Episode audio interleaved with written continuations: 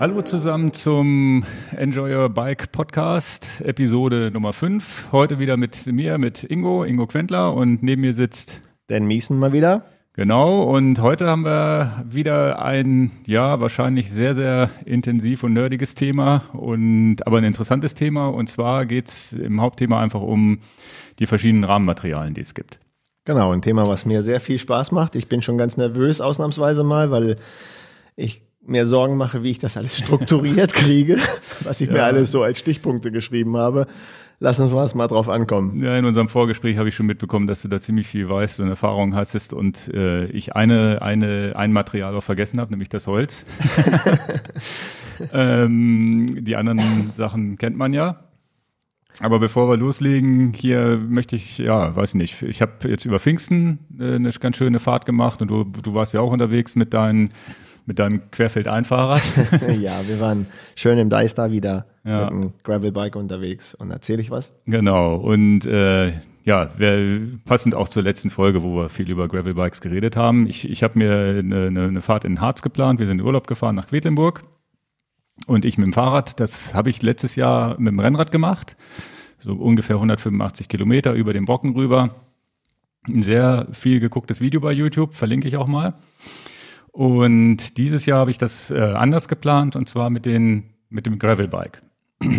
Das waren dann 185 mit Gravelbike, war mir ein bisschen zu heavy, weil ich dachte, ich muss ja in eineinhalb eines Tages ankommen. Das war auch eine gute Wahl, dass ich vorher in den Zug gestiegen bin. Und dann bin ich tatsächlich mit dem Zug von Hannover aus äh, nach Seesen gefahren, dort aus, ausgestiegen und dann von dort aus 100 Kilometer bis nach Quedlinburg waren es dann am Ende.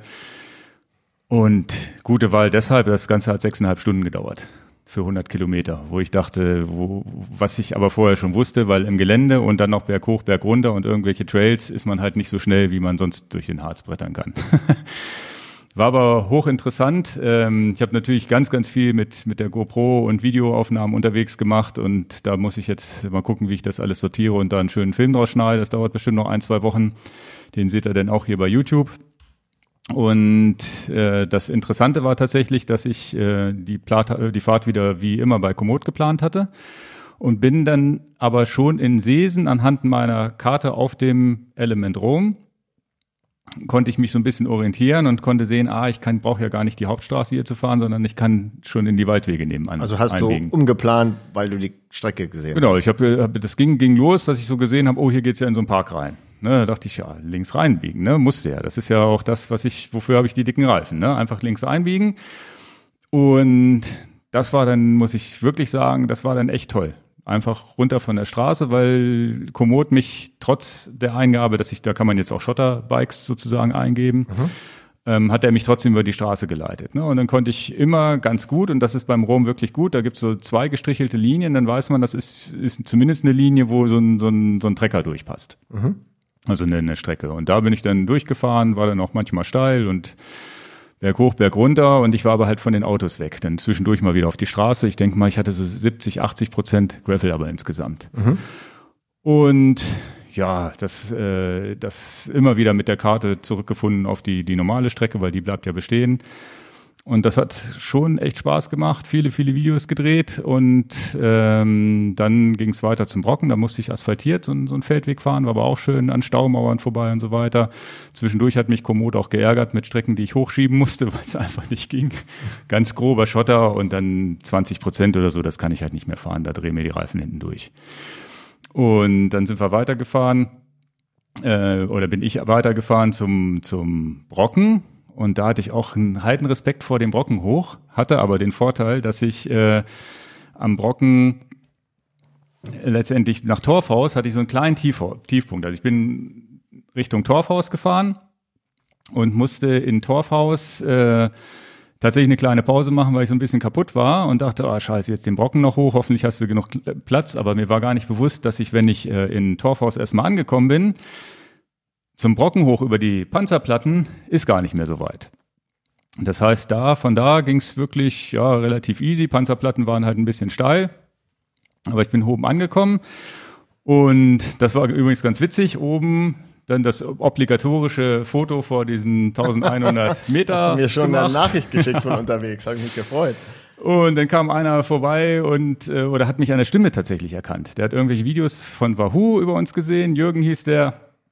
Hat gesagt, Mensch, dich kenne ich doch, bist du nicht irgendwie äh, bei Facebook oder sonst wie? Also hat das irgendwie mit Facebook und YouTube wahrscheinlich ein bisschen durcheinander gebracht. Naja, das war, das war schon krass. Na, und dann haben wir da oben Fotos gemacht. Er hat das eine Foto, wo ich dann vor dem Brocken stehe, hat er dann geschossen. Und den habe ich auch ein bisschen ins Video mit reingenommen. Mal gucken, der, der taucht dann im, im nächsten Video zu dem Ding auch auf. Also die Strecke von Torfhaus zum Brocken hoch war relativ easy und das war zum Glück abends, weil du fährst da auch über dieses Moor, über so Holzplatten rüber. Wenn das natürlich da voll mit Wanderern ist, kannst du ja nicht langfahren. Aber so war es echt, echt cool. War ja auch noch nicht Pfingsten sozusagen, war der Freitag vor Pfingsten. Ja, und äh, bergab hat mich Komoot tatsächlich über irgendwelche Trails geschickt, die ich nicht fahren konnte. Da habe ich auch einmal ins Video gesprochen, na denn, du fährst das vielleicht noch, aber ich nicht. Okay. Da musste ich dann bergab ein bisschen schieben. Ähm, da hätte, da muss ich jetzt tatsächlich nochmal mir die Strecke angucken, ob man das fürs nächste Mal so ein bisschen umplant, falls ich das nochmal fahre. Und äh, vielleicht mache ich überhaupt mal eine Strecke fertig. Ich wollte sowieso nochmal ein Komoot-Video, ein ausführliches machen. Da kann ich das mal zum Anlass nehmen, dass man da wirklich das genau plant. Weil ich habe viele Strecken, wo ich einfach von der Straße abgebogen bin neue Strecken entdeckt, die wirklich schön waren und auch die, die Komoot geplant hat, waren, waren gut, bis auf ein paar Sachen, die ich halt umplanen würde jetzt. Und dann kam ich irgendwie den Brocken dann wieder runter mit zwei Schiebepassagen. Das war dann ganz okay. Und äh, ja, sechseinhalb Stunden für 100 Kilometer war ich selber überrascht, war aber von Komoot auch so ein bisschen so angezeigt. Und der Weg nach Quedlinburg ging ja dann auch tatsächlich fast nur noch durch Wälder durch. Und was wirklich geil ist an diesem, diesem, diesem, das, was, was mich auch so geflasht hat dann am Ende des Tages nach dieser Tour, ich bin, Entschuldigung, ich bin tatsächlich extrem also ich habe halt Sachen gesehen, die ich sonst nie gesehen hätte. An so einem Schaubergwerk vorbei, an Ruinen vorbei, äh, an so, an so einem Kloster vorbeigefahren und so Sachen, die man sonst nie gesehen hätte. Das war halt echt toll. Also es hat wirklich richtig Spaß gemacht. Gefilmt habe ich dann mit der GoPro viel. Die GoPro hat mich geärgert, dass irgendwie ganz oft der, der Akku leer war. Also der geht sehr, sehr schnell zur Neige. Dann habe ich eine Sony RX0 ausgetestet. Das ist so eine kleine, ganz kleine 1 Zoll Sensorkamera, die ähm, die, die jetzt so ein Klappdisplay auch hat und mit der RX100 auch gefilmt und hoffe, dass da jetzt, ich habe das schon sichten können so ein bisschen und ich hoffe, dass ich da einen ganz interessanten Film zusammenschneiden kann. Also so viel zu meinem Pfingstausflug da nach, äh, nach Quedlinburg. Sehr, sehr empfehlenswert. Also wirklich mal da im, im, im Deister wirklich, wenn man so ein, so ein Gravelbike hat, da einfach mal rumzugraveln und zu gucken, was so passiert. Und mehr als dass man irgendwo schieben muss, kann ja auch nicht passieren. Und wo du Quedlinburg sagst, da eine Überraschung aus letzter Woche, wo wir einen Podcast hier gemacht haben, möchte ich gerne erzählen. Ja. Wir sind hier in unserem kleinen Podcast-Bereich, der ähm, ja auch abgesperrt und geschützt ist, dass die Leute uns nicht hier unterbrechen können. Und dann äh, kriegen wir durch so einen Spalt zu sehen, dass da Kunden die ganze Zeit stehen und auf uns warten, dass dieser Podcast vorbei ist. Und äh, in dem Fall hier auf diesem Wege auch liebe Grüße. Äh, das sind Kunden gewesen, die aus Quedlinburg in den äh, Verkaufsraum bei uns in Hannover gekommen sind und ein paar Pavaru-Produkte äh, persönlich abholen wollten und dann aber wirklich ausgeharrt haben, bis wir mit dem Podcast fertig waren, um mal ein Foto hier zu machen. Das das ist ein ganz komisches Gefühl, muss man ganz ehrlich sagen. Fanden wir aber super und hat uns beiden viel Spaß ja, gemacht. Ja, er war ne? einen Tag vorher hier, bevor ich dann nach Quedlinburg gefahren bin. Aber den, den Wahoo hätte ich auch nicht irgendwie, den Kicker hätte ich auch nicht irgendwie über ein nein, nein, Bikepacking mitbekommen. Aber ich aber. fand, weil, weil auch Quedlinburg, du das eben sagtest, dass wir ja. Kunden aus Quedlinburg hatten. Und er war jetzt wirklich Zufall und wir haben uns tierisch gefreut. So eine ja. Sachen passieren selten in einem Leben und deswegen haben wir uns tierisch gefreut. Äh, ja, also dann, kann ich, kann ich auf jeden Fall empfehlen. Also es ist so, wie, wie wir es vom Deister auch kennen. Du warst ja im Deister mit Freunden unterwegs, äh, im Harz. Eigentlich, wenn man, wenn man es nicht weiß, könnte man auch denken, man fährt im Deister rum rum. Ne? Aber es war wirklich, ich habe tolle Sachen da entdeckt. Also das war wieder, wieder so ein Gefühl, wo ich dachte, oh, echt toll mit so einem Querfeld-Einfahrrad, dass man einfach alles machen kann. Ne? Ja, dann kann ich ja kurz über den äh, Wochenend-Ride äh, erzählen, den ich gemacht habe. Ich habe mir wieder den Klaus geschnappt, den etwas älteren Herrn aus dem Video, was ihr schon mal gesehen habt, mit dem ich schon mal ein Gravel-Video gedreht habe. Der hat äh, auch ein Open jetzt äh, und ähm, den habe ich mir geschnappt und den anderen Kumpel, den wir hier schon öfters erwähnt haben, den Olaf, der hat ein 3T, also zwei Open, ein 3T und haben wir eine schöne kleine Runde im Deister gedreht und ähm, so nur, nur eine 40 Kilometer Runde, aber ein bisschen Spaß haben, bisschen entspannen, Wetter war super und ich wollte die GoPro testen mit der Funktion auf dem Helm, hatte ich im letzten Podcast auch mal angesprochen, dass mich auch mal ganz gut interessiert, wie funktioniert die GoPro auf dem Helm mit Sprachsteuerung, weil die Sprachsteuerung mhm. ist super. Ich hatte es ges gesagt, dass ich das im, im, Freizeitpark genutzt habe und war super. Und ähm, muss jetzt leider sagen, auf dem Helm ist es gar nicht super. Also die Kamera auf dem Helm ist super. Also die Bilder nimmt, sind die super. Die Bilder sind super, aber sie aber nimmt nicht auf, wenn du was rufst. 50 Prozent Trefferquote, wenn ich sage, Aufnahme starten und Hörst äh, du Foto denn das, das, das Piepen laut genug, dass du ein genau. Feedback kriegst, dass sie startet? Genau, das, das, das Gute wiederum ist, sie gibt dir ein Feedback, äh, GoPro Foto machen, dann macht sie einmal Pieps oder GoPro Aufnahme starten, dann gibt's drei Piepser. Das mhm. heißt, dass da die Kamera ja auf, den, auf dem Helm ist, direkt in der Nähe von den Ohren, äh, hörst du, ob die Kamera auf die Sprache reagiert. Aber wenn ich dann dreimal sagen muss, GoPro Foto machen, ja, dann nervt's nicht nur mich, sondern auch die, die mitfahren. und es ist so eine 50% Trefferquote. Stehe ich und ähm, halte irgendwo an und habe keine Lust, die Kamera in die Hand zu nehmen und den Helm abzusetzen und sage GoPro Foto machen, dann ist das gut. Trefferquote würde ich sagen 80 Prozent, 90 Prozent vielleicht sogar. Aber fahre ich mit Fahrgeräuschen und ähm, ja, also ja, da gut. ist halt ein Erfahrungsbericht, wer da auch Tipps hat, ja. Jetzt habe ich irgendwie auch keine Lust, ein Mikro anzustopfen. Das ist ja, ja gar nicht der Sinn der Sache, sondern ähm, ja, wahrscheinlich ist es tatsächlich mit den lauten Windgeräuschen oder so, wahrscheinlich ist es physikalisch gar nicht viel besser machbar. Was, was äh, nochmal ein, äh, ein Feedback dazu auch ist, ähm, ich hätte erst gedacht, ich mache nicht so viele Fotos und ich mache ja auch nicht ganz so viele Fotos sonst, aber dass du den Helm ja in der Hand halten kannst wie so ein geführtes Stativ, ist ja super. Das heißt, die Kamera bleibt ja auf den Helm. Ich nehme ja die Kamera nicht raus aus der, aus der Hülle und ich mache sie auch nicht ab vom Helm. Mhm. Und wenn ich irgendwo anhalte und was Schönes fotografieren will, ich habe dann da so einen Teich fotografiert und ein paar andere Sachen auch fotografiert. Die Bilder habe ich leider noch gar nicht bei Strava mit reingepackt, das kann ich ja noch nachholen. Das heißt, dein Hals ist der, der Kugelkopf, den du dann benutzt. Genau, nicht mein Hals, aber der, der guter, guter Punkt. Äh, der Helm, den halte ich halt einfach in der Hand und dann funktioniert die Sprachsteuerung wieder super, GoPro Foto machen, Helm wieder aufsetzen, weiter geht's. Also richtig klasse.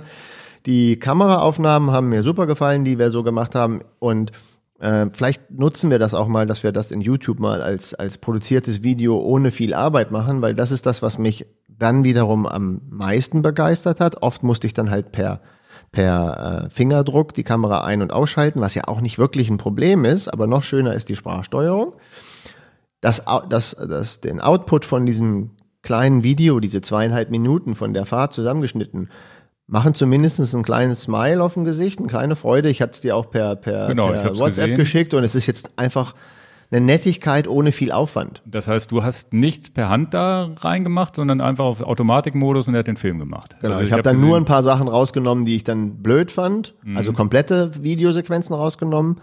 Das geht auch einfach? Geht ganz einfach. Okay. Und ähm, das wäre auch mal ein Video, wo ich äh, auch mal was dazu produzieren kann. Äh, ich hätte schon fast gesagt, als dümmst anzunehmender User. Aber so muss ja. es auch sein. Wir können ja mal tatsächlich die Filmsequenz nehmen, bei, bei YouTube hochladen und du erzählst vorher, wie du es gemacht hast. Ja, also und das kann man, äh, das, das, das können wir ja mal die nächsten ein, zwei Wochen mal versuchen, dass wir das nochmal. Ja, und interessant ist, wenn ich das jetzt mehr nutze, wie wird die Qualität, was kriegt man so für Kniffe und Tricks raus, weil ich bin ja auch gar kein Filmer.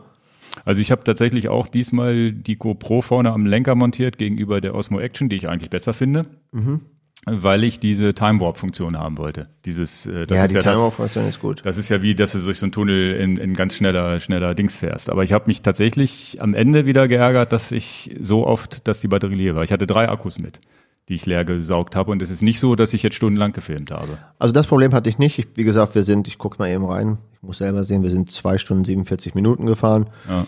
und ähm, habe aber auch die Kamera nicht dauerhaft angehabt. Also da hat der eine Akku gereicht. Ja, nee, das war, und ich habe die Kamera als dritte Kamera. Ich habe ja zwei andere Kameras noch benutzt. Die große, wenn ich stehen geblieben bin, die kleine während der Fahrt, wo ich reingesprochen habe, die RX0 von Sony. Ja, aber jetzt hast du Sachen produziert, die wir bei YouTube veröffentlichen wollen, aber bei mir war es ja nur der genau. private Spaß. Ja, du hattest den privaten, genau. Und bei mir war es tatsächlich so, ich schneide ja alles immer per Hand dann noch und aus drei Kameras geht's auch gar nicht anders.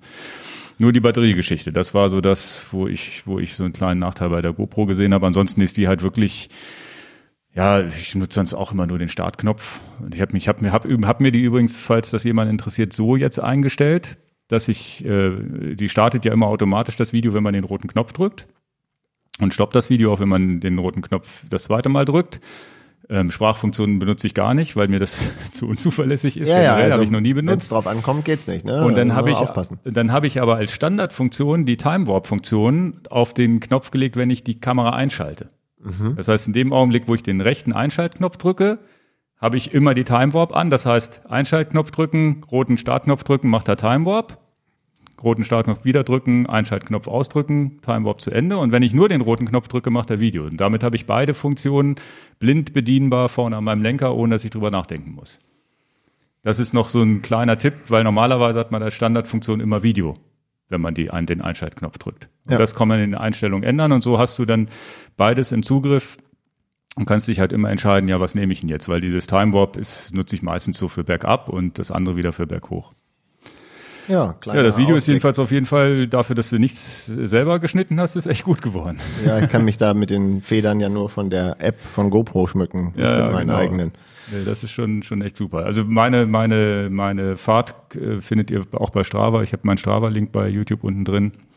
Und weiß nicht, ob du da deins Ich habe meins auch hochgeladen, aber ich benutze Strava nicht mehr, ist immer ein anderes Thema. Also ab und zu Ja. benutze ich das, aber ist auch mal ein extra Podcast wert, äh, wie sich so der Hype mit Strava bei wem auch wie. Bei dir geht's steil nach oben, du findest es immer besser, ich finde es immer blöder, aber Nee, das ist gar nicht mal so. Ich nutze es äh, tatsächlich, äh, ich habe es früher sehr aktiv benutzt, um da mal äh, auch mit Segmenten und dann möglichst mal schnell und persönliche Rekorde und sowas zu fahren. Das ist bei mir halt auch eingeschlafen. Das nutze ich gar nicht mehr für den Fall und dann nutze ich es eigentlich fast jetzt so als Ablagefläche, Statistiktool. Also- und ich finde es immer schön, immer noch schön, wenn ich solche Fahrten mache, die Fotos damit reinzuladen und so weiter. genau. Also das ist nochmal das, die wichtigsten Touren vielleicht da mal reinladen mit Fotos, damit man sie irgendwann nochmal wiederfindet, weil Genau. auf der Festplatte, ich finde nicht. Und auch auf die Schnelle mal eine Strecke wiederzufinden. Oder das ist, was ich jetzt gefahren bin. Das ist halt wirklich, deswegen verlinke Ingo. ich das auch. Es ist eine schöne, schöne Strecke geworden. Können wir auch mal einen Podcast drüber machen, unsere Genau. Erfahrungen mit Strava, Ups and Downs, wie man nutzt das. Ja, das ist halt, wenn man neu drin ist, glaube ich, kann man sich da so ein bisschen drin verlieren. Und je länger wir machen das jetzt halt seit drei, vier Jahren, irgendwann kennt man ja auch alles. dann Ne? Und die das Abzeichen, die Climbing-Challenges, die wir früher immer machen mussten und so, das ist irgendwann ist das so ein bisschen eingeschlafen. Aber es ist trotzdem ein nettes Tool, muss man schon sagen. Gut. Okay, dann haben wir noch Feedback zu YouTube-Videos und ähnlichem aus der letzten Woche. Da hat tatsächlich, wir haben ein 3T-Video hochgeladen über das Exploro im British Racing Green. Haben übrigens viele, viele Leute sich darüber gefreut, dass wir so lustig waren in dem Video und Sachen nicht wussten. ja. ähm, Das ist auch in Ordnung. aber auch sehr schöne Räder. Und wir haben da die Frage gehabt, äh, die ich jetzt nicht aus dem Stehgreif beantworten konnte, das zulässige Gesamt Gesamtgewicht Gewicht eines äh, Fahrrades oder eines 3Ts. Und da gibt's- also Fahrergewicht, Gewicht des Fahrrades selber und das ganze Gepäck, was ich so dran habe. Genau, genau. Und das ist, äh, wird meines Wissens auch selten bei Kompletträdern oder überhaupt bei Fahrradrahmen irgendwo angegeben. Ja, nervt mich auch ein bisschen, steht immer ganz versteckt und man muss ab und zu mal nachfragen, hier und da, wie ist denn das? Und äh, bei Open weiß ich es zu 100 Prozent. Bei Open ist es äh, 120 Kilo als zulässiges Gesamtgewicht. Jetzt müsst ihr wissen, dass ja ein Open klassischerweise irgendwo 8 Kilo wiegt in der, in der Liga. Das heißt, es bleibt für den Fahrer und dem Fahrrad dann noch so 110, 112 übrig. Aber kritisch sehe ich es auch nicht Okay. der Rahmen und die Gabel, die haben wahnsinnig viel Reserven. Jetzt muss man natürlich aufpassen, wenn ich das jetzt hier irgendwie höchst offiziell rausblase. Offiziell ist es 120 Kilo, dabei belassen wir's. Der Schwachpunkt, das hatte ich doch in dem anderen Podcast, meine ich auch schon ges ge gesagt, aber ich Ja, wir hatten da gerne hier auch irgendwann schon mal nochmal. drüber spro- gesprochen, genau. Äh, die große Schwachstelle sind Tuning-Bauteile. Also der allerleichteste Tuning-Vorbau, den würde ich mir vielleicht überlegen. Hm. Ähm, beim Carbonlenker habe ich gar keine schlechten Erfahrungen gemacht. Im Gegenteil, erstaunlich, was die alles abhalten können. Die Laufräder sind immer das Problem mit Speichenbrüchen.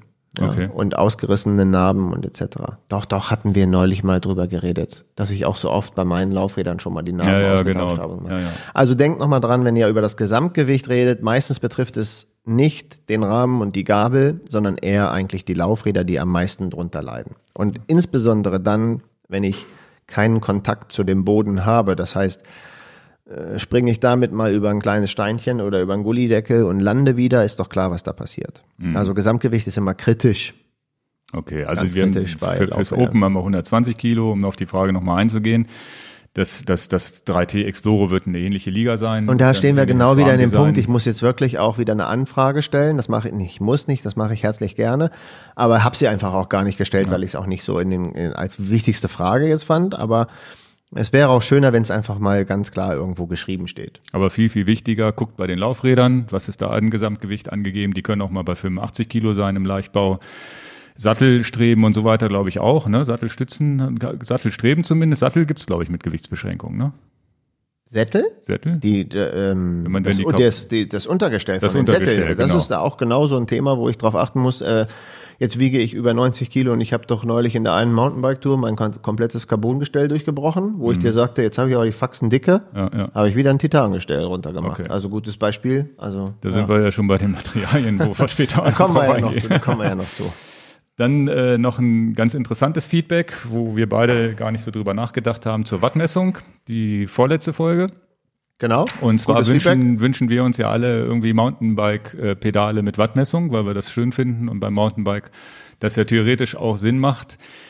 Und dann kam natürlich der, der berechtigte Einwand, naja, Mountainbike, das kippt ja auch mal um oder man stürzt oder man fährt mal über, über, über oder die, die, die ditcht mal auf dem, auf dem Stein auf, was übrigens tatsächlich jetzt hier mit meinem Open auch passiert ist, dass man irgendwo mal mit, mit der Pedale irgendwo an so einem Stein hängen bleibt. Und das ist natürlich dann für eine Wattmessung äh, In der nicht so das Pedale Optimale. kritisch. Ja. Ja. Ähm, Berechtigter Einwand. Also Genau. find, Fand deswegen gehen wir nochmal drauf hin. Also Ich glaube, es gibt jetzt äh, diese IQ, irgend IQ2, IQ irgendwie Name, so eine Kickstarter-Kampagne. Die haben angefangen mit so einer Platte, die man sozusagen, womit man den Q-Faktor verlängert hat, um da eine Mess Wattmessung einzubauen. Das ist das günstigste, was geht. 250, 300 Dollar oder sowas. Kickstarter war das. Und die haben es aber scheinbar nicht hinbekommen und sind jetzt umgeschwenkt auf Pedale. Und das sind, wären die ersten, zumindest, aber es gibt nur 3D-Renderings, das wären die ersten, die tatsächlich eine SPD-Pedale anbieten würden, eine Mountainbike-Pedale. Wobei ich da unsicher bin, ob das auch ich bin wird. nicht dabei bei dem Kickstarter-Projekt. Das ist mir Nee, zu heikel. Genau. Und Dass ich Geld verliere. Wenn, wenn, wenn sehe ich tatsächlich so eine Mountainbike-Pedale eher so, ja, als wenn man es als Rennradfahrer nutzt. Ne? Wenn man als Rennradfahrer SPD fahren will, okay, aber im Mountainbike im harten Gelände ist tatsächlich Quatsch, glaube ich auch. So, dann Gut, hattest dann du, ja, du bist uns ja noch eine Entschuldigung äh, schuldig sozusagen. So, so. Herzlich gerne. Ähm, die habe ich übrigens reingeschrieben in die Notiz, dass ich mich entschuldigen will, nicht, dass du es. Ich musste es ja anmoderieren. du musstest es anmoderieren. Im letzten Podcast mit dem Thema Querfeld ein habe ich ja so nett erzählt, wie viel deutsche Weltmeister es äh, denn gab und ähm, dann sind jetzt die Fußball-Weltmeisterschaften der Frauen und ich habe gesagt, ich bin eigentlich ein Vollidiot, dass ich die Hanka Kupfernagel vergessen habe. Okay. Also wir haben auch eine sehr erfolgreiche Dame, Weltmeisterin. Und äh, ich entschuldige mich ganz hochoffiziell, ich Idiot, hab's vergessen und nehme den ganzen, den ganzen äh, Shitstorm auf mich, äh, der gar nicht gekommen ist, aber ist mir eingefallen, als ich Fußballfrauen gesehen habe. Wir haben auch eine Mitarbeiterin, die Marie, die Frauenfußball spielt. Und dann dachte ich, wie doof bist du eigentlich, dass du gar nicht drauf die Hanker eingehst. Also viele große Entschuldigungen über Ja. diesen Weg nochmal. Das finde ich, das muss ich gerade rücken. So bin ich nämlich nicht. Dann wäre ich falsch verstanden. Ja, aber es ist natürlich generell äh, Frauen äh, Radsport ist natürlich auch, also der Radsport ist sowieso schon eine Nische, aber Frauenradsport ist auch schon extrem unterrepräsentiert, also auch international. Ne? Ja, ist allgemein traurig, muss ich ganz Ja. ehrlich sagen. Also es ist tatsächlich keine Tour de France, kein nichts. Also bei, bei ist eigentlich wie bei vielen Randsportarten in Anführungsstrichen. Bei Olympia kriegt man es dann mal zu sehen. Da, da sieht man dann mal die, die Damenrennen und sowas. Bei einer Weltmeisterschaft vielleicht auch noch äh, live im TV oder zumindest im Stream. Und im Triathlon ähnlich, aber im Triathlon wird schon auf die Frauen mehr eingegangen, finde ich. Ja, da kommen wir heute auch noch in einem Thema zu. Ähm, Okay. also beim Ironman finde ich das, finde ich das schon ziemlich. Genau, beim Ironman oder auch Rot oder sowas, da Ja. wird eigentlich immer auf die Frauen mit eingegangen. In, in anderen, wie gesagt, im Radsport ganz, ganz selten mal, dass man da was hört. Da muss man schon wirklich einschlägige Blogs äh, gucken oder so, dass man Übrigens da was haben, mitbekommt. Entschuldigung, dass ich reingehe, aber irgendwie habe ich, wenn ich das nicht richtig gelesen habe, muss, korrigier du mich, aber haben die amerikanischen Fußballerinnen gerade ihren Verband verklagt, Okay. weil sie so viel schlechter entlohnt werden als die Männer? Okay. Ich glaube, die, äh, also es- ich, ich will nicht Scheiße erzählen jetzt im Podcast, aber ich bin mir ziemlich sicher, dass ich das so im, im Vorbeigehen gehört habe in Nachrichten, dass die amerikanischen Fußballerinnen ihren eigenen Verband verklagt haben. Welcome. Auch nicht schlecht. Finde ich auch ganz gut. Interessant. Gut. Na gut, dann gehen wir mal weiter zu unserem Hauptthema Thema heute. Heute geht's ja tatsächlich um das Rahmenmaterial. Und äh, ich fange mal mit einer kleinen Anekdote an, weil wir angefangen oder mein Geschäft ja angefangen hat hier mit dem Fotogeschäft, Enjoy Your Camera. Habt ihr sicherlich schon mal gesehen, auch auf unserer Webseite die Querverlinkung. Im Fotobereich gibt es ähnliche Materialien wie im Fahrradbereich. Und zwar ist da tatsächlich Alu, Aluminium und Carbon immer die Frage, ja, nehme ich ein Carbonstativ oder ein Aluminiumstativ? Und es gibt auch noch äh, Berlebach, eine Firma, die, ich meine, die einzige Firma, die noch Holzstative auch herstellt. Und ähm, da fragt man sich, ja gut, klar, Alu und Carbon geht es ja eigentlich nur ums Gewicht. Und das gleiche denkt man beim Fahrrad ja auch. Stimmt aber beim, gerade beim Foto auch nicht und beim Fahrrad am Ende dann des Tages auch nicht, weil ja das Wichtigste am Stativ ist, wenn je, je größer das Objektiv ich da, da drauf mache, und dann muss man sich das so vorstellen, großes Objek- Objektiv, man guckt ganz weit nach hinten und holt das, was ganz weit hinten ist, ganz nah dran. Und je weiter etwas weg ist und je näher man es ranhört, desto wichtiger ist, also des- desto mehr sieht man jeden Wackler. Das seht ihr vielleicht, falls ihr mal äh, Sport geguckt habt, Fußball oder sonst wie, und die zoomen irgendwie rein in, ins Publikum. Und dann haben die eine extrem lange Brennweite und holen etwas extrem nah dran. Dann seht ihr selbst im Fernsehen, dass die es nicht stabil hinkriegen, dass es immer so ein bisschen wackelt. Und das kann man nur ausgleichen, indem man ein sehr, sehr stabiles und vibrationsarmes Stativ benutzt. Also ein großes, vibrationsarmes. Wenn ihr jetzt hier so als Hobbyfotografen irgendwie was nimmt, da reicht auch ein kleines, leichtes. Ne? Aber für solche Sachen und das ist tatsächlich so, dass, dass nicht nur das Gewicht eine Rolle spielt, sondern wenn ich ein Carbonstativ benutze, je mehr Layer das hat, wenn das jetzt ein ganz einfaches Carbonstativ ist, ja ein, zwei Carbonlayer oder was auch immer, dann, dann nimmt das Vibrationen nicht so auf, wie wenn es ein ganz kompliziertes Layering hat oder acht, neun Layer hat, weil dann kann man das tatsächlich testen. Ähm, und dann kann man so gegen das Carbon schnippen und guckt oben ins Bild, ob das Bild wackelt oder nicht. Und je besser das Carbon, desto mehr nimmt es Vibrationen aus und so weiter. Das Das heißt, habe ich da hier schon gesehen, wenn die Profifotografen hier reinkommen. Ja, die ja. machen das alle. Genau, genau. Und das ist tatsächlich was. Und dann gibt man für so ein, so ein Stativ auch mal 500 oder bis 1000 Euro aus, damit das das Ganze schafft. Das vibrationsärmste im Übrigen ist tatsächlich Holz. Das heißt, ein Holzstativ ist das Mittel der Wahl für die ganzen Vogelfotografen und so weiter, die wirklich extrem lange Brennweiten benutzen die dann sowieso mit dem Auto oder was auch immer, manchmal gehen die mit so einer Sackkarre durch die Natur auch, um ihre Stative und das ganze Equipment mitzunehmen. Ähm, das ist, fand ich jetzt nur so ganz interessant, weil wir viele dieser Eigenschaften später auf dem Fahrrad ja auch eine Rolle spielen. Wir, Und- wir reden ja über die Ne? ganzen Fahrradmaterialien in den Rahmen. Genau, und das äh, ist, ist eigentlich ein super Vergleich, weil es da genau um das gleiche Thema geht. Und natürlich ist es ein angenehmer Nebeneffekt, dass Carbon auch noch leichter zu transportieren ist gegenüber Holz und Alu. Dann gibt's auch noch Magnesiumstative, aber das ist eher so Marketing-Gag. Da machen die so drei, vier, fünf Prozent Magnesium rein und dann heißt es Magne Magnesium-Alloy oder was auch immer. Na gut, und äh, jetzt ist halt die, die Frage, äh, beim, beim Fahrradrahmen gehen wir mal zuerst so ein bisschen auf die Geschichte ein, wie das überhaupt alles zustande kam. Und das mit dem Holz, wie gesagt, war mir ja gar nicht so richtig bewusst, dass es ja angefangen haben muss irgendwie mit Holzstativen und die ersten Rennräder oder Fahrräder waren dann aber irgendwie Stahl dann irgendwann. Ja, das ne? ist ja diese Dreisine, die ihr als Bild kennt, wo der Ja. Typ da drauf läuft und so, das ist ja noch Holz. Also den Holzteil können wir beim Fahrrad auch wirklich ganz schnell abhaken. Okay.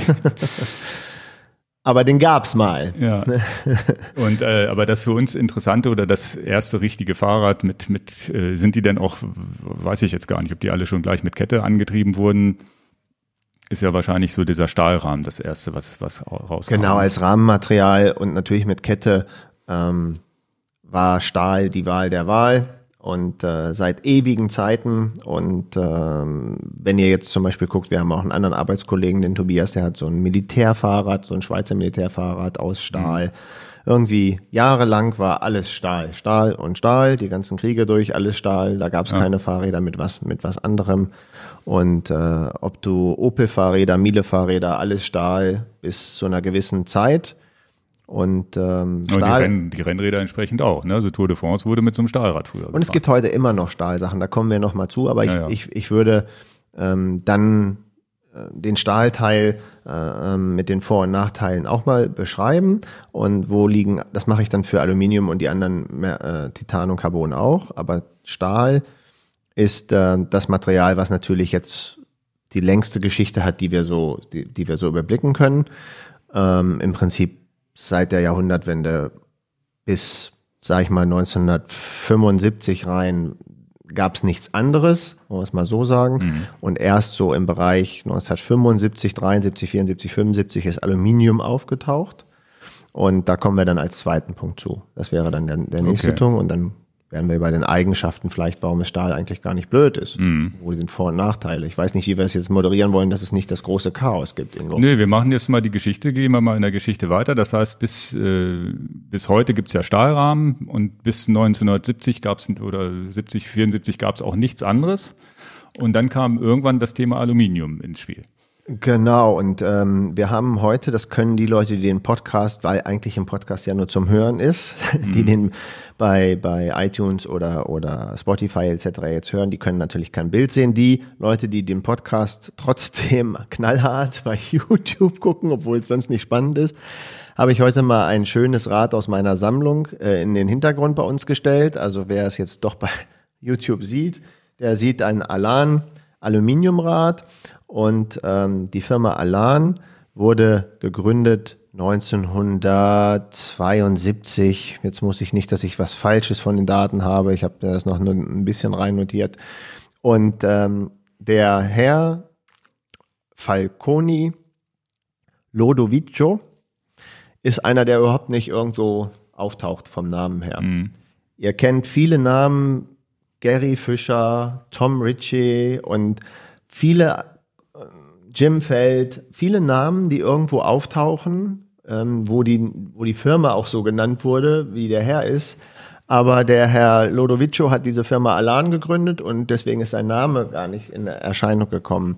Und ja, der hat einen entscheidenden Teil gemacht. Mhm.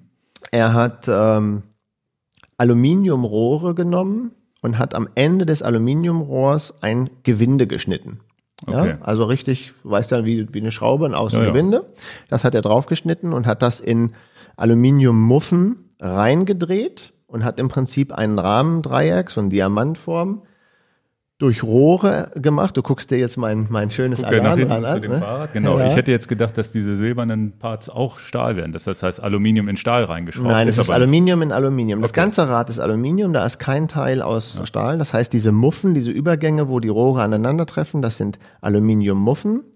Und diese Rohre wurden also nicht reingesteckt in den Rahmen, weil irgendwie muss man das ja verbinden. Bei Stahl ist es ja ganz klar kein Problem, da wird es entweder geschweißt oder verlötet mit diesen ja. Muffen. Und äh, der hat dann halt. Verschraubten Stahl in dem Sinne gab es nicht? Nee, es gab Genau, also okay. da, nicht, dass ich das weiß, ich bin ja hm. hier nicht allwissend. Das heißt, das ist immer, ja das ist immer wichtig mit Schweißnähten und so weiter. Genau, und dann, da hat dann halt diese, diese Aluminiumrohre mit dem Gewinde versehen, hat die verklebt und eingeschraubt in eine Muffe. Also und darauf und Schrauben, denn es, damit es nicht mhm. wieder sozusagen sich. Und dann gab es einen ganz entscheidenden Moment in dieser Fahrradgeschichte. Das war dann, dass er ein Patent darauf angemeldet hat auf okay. dieses Verfahren. Und ähm, man kann, wer das nicht weiß, bei Google alte Patente auch noch rauskramen. Die Firma Google macht das ziemlich gut. Da braucht man nicht zum Patentamt fahren. Den Link äh, packe ich in, in, äh, in die Shownotes, in, in die Show genau. hier mit rein. Und wenn du auf äh, patents.google.com gehst, dann findest du das auch. Wir verlinken es, wie gesagt. Und daraufhin hat sich eine französische Firma namens Vitus auch angeschlossen, das so zu produzieren, mussten aber natürlich, das Patent lag bei den Italienern. Lizenzgebühr also, wahrscheinlich. Genau, also ähm, die Firma Alan ähm, und Vitus, das sind so Firmen, die in den 70er Jahren solche Räder produziert haben, wo, wo immer noch gängig Stahl war. Das waren mhm. also die Vorreiter für Aluminium. Und äh, ich hatte das mal erwähnt, wenn man in den historischen Rennen L'Eroica fährt, da ist, glaube ich, die Deadline, es darf kein Rad äh, jünger sein als 1987, müsste aktuell nachgucken. Und die einzigsten beiden Aluminiumrahmen, die bei diesem, bei dieser Veranstaltung zugelassen sind, bei diesem historischen Rennen, sind äh, Vitus und Alan. Okay. Alan übrigens hat überhaupt nichts damit Aluminium zu tun. Also in dem, ja. in dem Buchstaben AL für Aluminium oder Aluminium äh, verbirgt sich gar nicht dahinter. Das ist einfach nur die Namen seiner Kinder. Das erste AL ist Alberto und das mhm. zweite AN ist dann Anna Maria. Also Alberto und Anna Maria. Aber Okay. der Herr selber ist gar nicht äh, groß in Erscheinung getreten und kriegt jetzt hier nochmal eine späte Ehre. das Patent ist längst Das ist ausgelaufen, aber interessant. Ich habe das, das, das blaue Rad, was du mitgebracht hast, habe ich ja gedacht, ja, das ist ein schöner Stahlrahmen. Ne? Ich habe das gar nicht geschnallt, dass das Alu ist. Auf- Genau. Wenn man das nicht weiß, diesen Hintergrund hat, also wenn ihr jetzt so Sachen seht, wo was verschraubt ist, wo so, das ist ja immer dann, wenn an den Rahmendreiecken da nochmal ein zweites Material oder sowas, wo es reingeschraubt ist, dann ist es immer Aluminium. Jetzt könntest du ja mal gucken, wer diese Bilder vor Augen hat, ist ein bisschen nerdig das Thema, aber ähm, die ersten Lookrahmen, die man so gesehen hat, äh, die dann bei der Tour gefahren wurden, alles gemuffte Carbonrohre, aber die gleiche, fast die gleiche Technik, in dem Fall aber ohne Gewinde. Weil das Carbonrohr wurde dann einfach in, ein, in eine Muffe gesteckt und verklebt, aber nicht verschraubt. Und Giant Cardex gab's dann auch und alle solche Räder. Ja, das ist ja auch am Ende des Tages einfach gemacht und das ist, da sind wir wieder bei den Fotostativen, da ist ja nichts anderes. Du kriegst ein Carbonrohr und das ist an so einem Gewinde verklebt, damit du, damit du die Beine ausziehen kannst. Also einfach ein gerades, stupides Carbonrohr ist ja wahrscheinlich auch relativ einfach zu fertigen. Viele, viele Hersteller haben das äh, so gemacht. Und übrigens, für die historischen Fans von Cervelo, weil wir da auch im Thema sind, es gab auch mal einen Cervelo-Rahmen, der hieß 2.5. Der war auch ein gemuffter Rahmen. Gibt's also viele, viele Sachen, die Mhm. Ja, ge diese gemufft sind. gemufften Rahmen haben, haben wir ja auch schon auf Messen jetzt gesehen, diese, diese, diese ähm, Bambusfahrräder. Genau, jetzt haben sie es mit Bambus gemacht, sind wir Genau. doch wieder bei Holz. Ja, ja. Und Okay. Da gibt's ja schon, schon, ja gut, das ist einfach eine ganz einfache Technik. Ne? Ja, also das wäre jetzt von der, von der Historie so, wo Aluminium so Das aufge, heißt, in den aufgetaucht 70ern, ist. in den 70ern, 70ern. gab's dann Aluminium und das, das Carbon kam dann viel, wahrscheinlich viel, viel, später. erst. ja, ne? Viel, viel später. Und da kommen wir aber wirklich, Carbon ist wahrscheinlich der letzte Teil in unserer, in unserer, in unserer Aufzählung. Ja, was kam denn als nächstes? Ja, es gab parallel dann die Erfindung des Mountainbikes. Das sprechen wir ja auch über zwischen 1975 und 1980. Viele streiten sich da ein bisschen genau über, über äh, welches Jahr es genau war. Fakt ist, es ähm, tauchen immer die gleichen Personen auf, die genannt werden. Eine der äh, wichtigsten äh, oder die drei wichtigsten sind Tom Ritchie, Gary Fisher und Joy Breeze, die halt in Kalifornien eigentlich angefangen haben, Downhill Mountainbikes zu machen. Sie wussten aber nicht, dass es Downhill Mountainbikes sind. also ihr kennt vielleicht diese Beach Cruiser von Schwinn, die es in Amerika viel gibt. Das sind einfach so Räder, keine Gänge, wie man halt so am, am Strand in Kalifornien so rum, rumrennt. Das heißt, die erst, das wurde dafür benutzt, einfach den Berg runter zu rollen. Also ja, ein bisschen umgebaut. Das heißt, die ersten Mountainbikes waren gar nicht für bergauf gedacht. Das waren natürlich Stahlrahmen. Irgendwann kamen die dann mal auf die Idee, die Jungs, ähm, ich will jetzt hier nicht die Mountainbike-Geschichte aufrühren, aber dann kamen die auf die Idee, ja, mit so einem Rad sollte man vielleicht auch den Berg hochfahren können, mit so einem Beachcruiser unmöglich. Dann wurden da Geometrien geschweißt, umgeändert etc. Und ähm, daraus ist dann eigentlich die Firma Mountainbike entstanden. Und ähm, wenn wir jetzt den, den Vergleich wieder ziehen zu Stahl, die ersten waren natürlich Stahl. Tom Ritchie hat dann auch viele Sachen äh, mit Aluminiumrohren gemacht, aber es gibt bis heute Ritchie-Rahmen aus Stahl. Okay. Ja, und da ist auch noch der Name Programm. Bei vielen anderen Firmen ist es natürlich schade, dass der Name nur noch verkauft wurde. Zum Beispiel hatte ich vorhin Vitus genannt. Vitus von den 70er Jahren ist nicht mehr zu vergleichen mit dem Namen Vitus, wie er heute ist. Ich will niemandem was Böses, aber Vitus, der Name, die Namensrechte hat die Firma Wiggle, ein, ein Versandgeschäft in England, die haben halt die Namensrechte erworben. Das passiert mit vielen Firmen, wenn wir daran Ja, denken. guck dir AEG Telefunken an. Die Produkte gibt's heute noch, aber die Firmen gibt's nicht mehr. Ne? Alles Lizenz, sind eigentlich nur noch Lizenzgeschäfte, die da Ja, ich habe jetzt in, ich war in den Niederlanden, habe ich Batterien gekauft der Marke Grundig. Aha. Also auch nur die Namensrechte gekauft. Und äh, so geht es ja zum Beispiel auch. Jan Ulrich ist doch für, wie heißt denn die Alu-Marke? Genau, genau. Nee, in, in Hamburg gefahren, auch für eine Alu-Marke, die dann, äh, fällt mir später ein. Ja. Und äh, Müsing, Entschuldigung, Müsing, genau, ja. Und ja, irgendwann die Namensrechte dann halt Mhm. verkauft worden und dann kann man das nicht mehr vergleichen. Wenn ich zu dem Alan was sagen darf und Mhm. es ist zwar viel Privatleben und viel Insight und äh, wenn nicht im Podcast irgendwo, wo da? Diese Alarmräder gab es ja auch in diesem berühmten Brüggelmann-Katalog, den ich so als Kind angehimmelt habe. Ne? Das gehört in die Kategorie rein. Es gab ja auch mal einen Otto-Katalog mit tausend Seiten. Und äh, Wieso bist du nicht einfach ins Internet auf deren Webseite gegangen? Genau. Also ich weiß nicht, ob du auch noch in dieser Zeit gelebt hast, dass du diese Kataloge alle durchgeblättert hast. Also tausend Seiten und diese Ja, Brügge. ganz schlimm waren die CD-Kataloge, wo nur Text ging, wie so ein Telefonbuch hast du dir das durchgelesen. ja, ja, als, als aufstrebender Teenager waren ja auch äh, die Otto-Versandkataloge interessant. Also will das nicht weiter ausschmücken, aber man Ja, hat ja ja. dann auch mal rein, alles durchgeblättert. Und in diesem berühmten Radkatalog Brüggelmann gab es halt auch Alarmräder und so. Und, und dann war ich da irgendwie sieben, acht Jahre alt, ja. Und dann, meine Herren, wow, heißes Zeug, geiles Zeug. Und dann gab es in diesem Katalog so immer so eine Feder. Also wirklich eine, eine, eine, eine Feder von einem Tier, ne? Und äh, das bedeutet dann immer extrem leicht. Und als ich heute das Rad von zu Hause hier mal reingebracht habe und der Dieter kam sofort auf mich zu, Mann, ist das schön. Ich sage, ja, ist aber auch ganz schön alt. Und ja, und, und dieses und so. Und dann habe ich es mal zufälligerweise, äh, und er sagt, dann ist es auch so leicht, dann habe ich es auch mal zufälligerweise schnell an die Waage gehangen. 8,2 Kilo. Okay, das ist wenig. Das wenig, ja. Und dann gab es in diesem Brüggemann-Katalog immer diese, diese kleine Feder in den Seiten. Du kennst das gar nicht. Das Nee, ist nee, gar nicht deine nicht. Baustelle. nee. Aber deswegen lernst du vielleicht Damals minimale ich, Sachen. den, damals habe ich Basketball gespielt. Aber viele Leute, die das jetzt hören und, und vielleicht ein bisschen älter als 40 sind oder über 50 sind, die wissen genau, wovon ich rede. Und in dem Katalog gab es halt diese Feder und das wollte ich halt gerne haben und dann bin ich in ein äh, berühmtes äh, Fahrradgeschäft, was es jetzt nicht mehr gibt, Erich Möller in Hannover, äh, reingegangen mit meinem Vater und, und hat ihm gesagt, hier, ich muss, ich will so ein Rad haben und dann weiß ich noch und deswegen sammle ich sie heute umso lieber. Als mein Vater diese Alarmräder dann live gesehen hat in dem, in dem, in dem Geschäft, er, ich kann den Kommentar nicht mehr so genau herbringen, wie er original war, aber er war ungefähr so, wie Junge dafür kaufen wir ein Auto Ja, ja. für das, was das kostet. Also da gab es dann vielleicht einen gebrauchten Ascona oder irgendwas für. Ja, ja. Und Kriegst das ist ein bisschen auch, hängen. heute auch dafür. Ja, äh, ähm, ja, der Preis ist tatsächlich ein bisschen gestiegen. Unabhängig davon, das war schon damals eine sündhaft teure Liga, wenn man das heute mal so hört, was die Leute so für, zu den Preisen sagen, was manche Sachen so kosten. Äh, das war damals auch schon so, da hat die Wand gewackelt. Also da war ganz schlechte Stimmung. Wenn, mein Vater hat mir dann einen, Peugeot- ich habe ihn ganz doll lieb, ähm, er hat mir dann ein Peugeot-Rad gekauft. Das war ähm, ein Viertel des Preises. ja, ja, klar. Also ein Viertel. Das Und war auch ein Alurad dann. Ah, das war ein Stahlrad. Ach, das war nee, nee, Stahlrad, das war dann okay. nicht alles, Okay. das war dann Stahl. Mhm.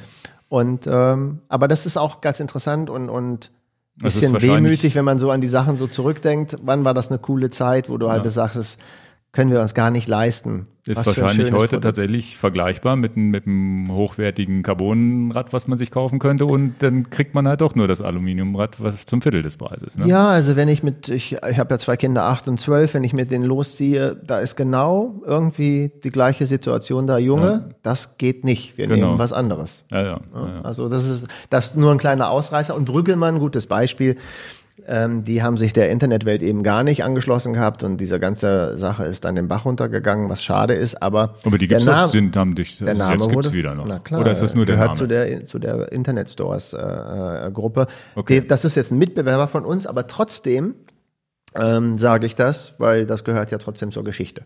Ja, ja, klar. Der Name ist halt nach wie vor weiterverkauft worden. Weißt du denn jetzt auch, damit ich nicht Fragen stelle, die du nicht weißt, Das ist ein im Running letzten Gag. 3T-Video, ähm, wann die angefangen haben zu schweißen, statt, äh, also die, die, die, äh, also ohne Muffen zu arbeiten? Oder sind die heute da immer noch drin und man sieht sie nur nicht? Das kannst du im Prinzip ganz gut vergleichen mit der Qualität des Stahls. Am Anfang, und auch heute ist das noch so bei, bei ganz günstigen Baumarkt und, und, und Rädern, wenn das so ein High-Ten-Stahl ist, so ein High-Tension-Stahl, aber gar nicht ein Qualitätsstahl, der wird meistens Rohr auf Rohr direkt geschweißt. Das gab es auch schon früher. Also da ist nicht alles gemufft. Erst wenn man so Chrommolybden hat, ähm, hochwertige Rohrsätze, da kommen wir bei Stahl ja vielleicht dann nochmal zu, wenn wir die Zeit haben, ähm, was es da so für Unterschiede gibt.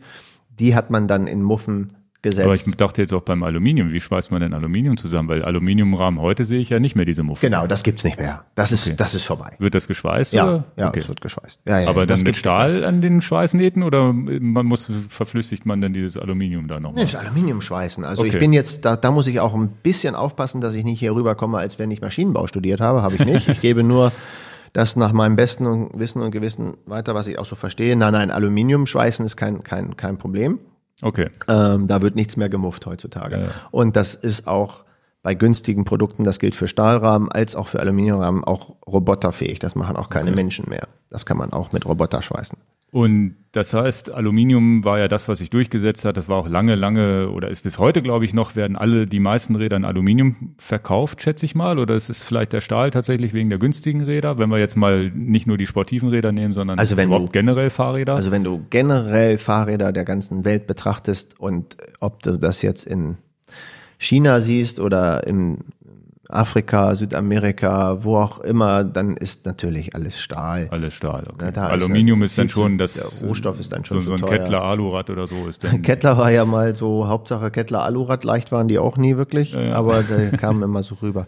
Ist ja Okay. auch in Ordnung. Und im Rennradbereich werden Gab's lange Stahl, lange Ja. Stahl. Hier, guck doch an, an hier. Ähm, gab's ja dann, kommen wir auch auf Rohrsätze, ne? So ein ganz berühmter Rohrsatz, der Columbus, ist ein Hersteller aus Italien. Dann kommen jetzt so ein paar Namen, das ist ein bisschen nerdiger. Ich sag die Namen aber vielleicht mal trotzdem.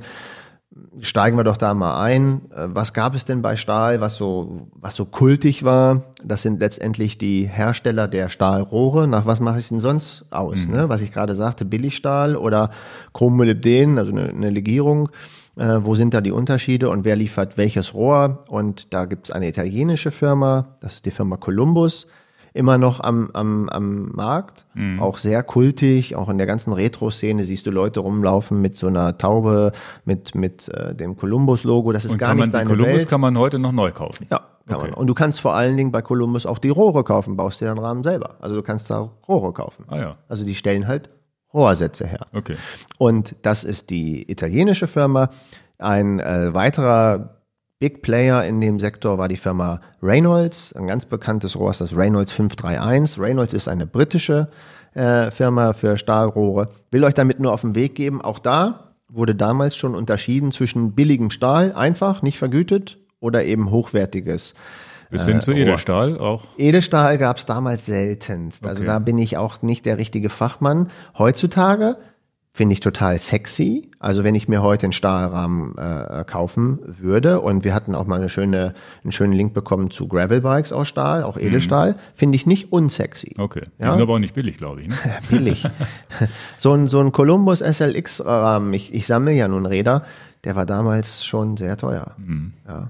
Und im- Edelstahl hat letztendlich diese Nachteile des Stahls, dass es rosten kann und so wahrscheinlich dann eliminiert einfach. Ne? Einen will ich noch ganz kurz in die, in die Liste reinmachen, Ach so. der oft auftaucht, ist dann, also wir haben den italienischen Hersteller Columbus, wir haben den britischen Hersteller Reynolds, dann haben wir noch einen japanischen Hersteller Tange. Und ich will die nur mal so, mit es ein bisschen Gleichgewicht gibt, noch mit sagen. Es gibt ganz, ganz viele, sicherlich andere auch.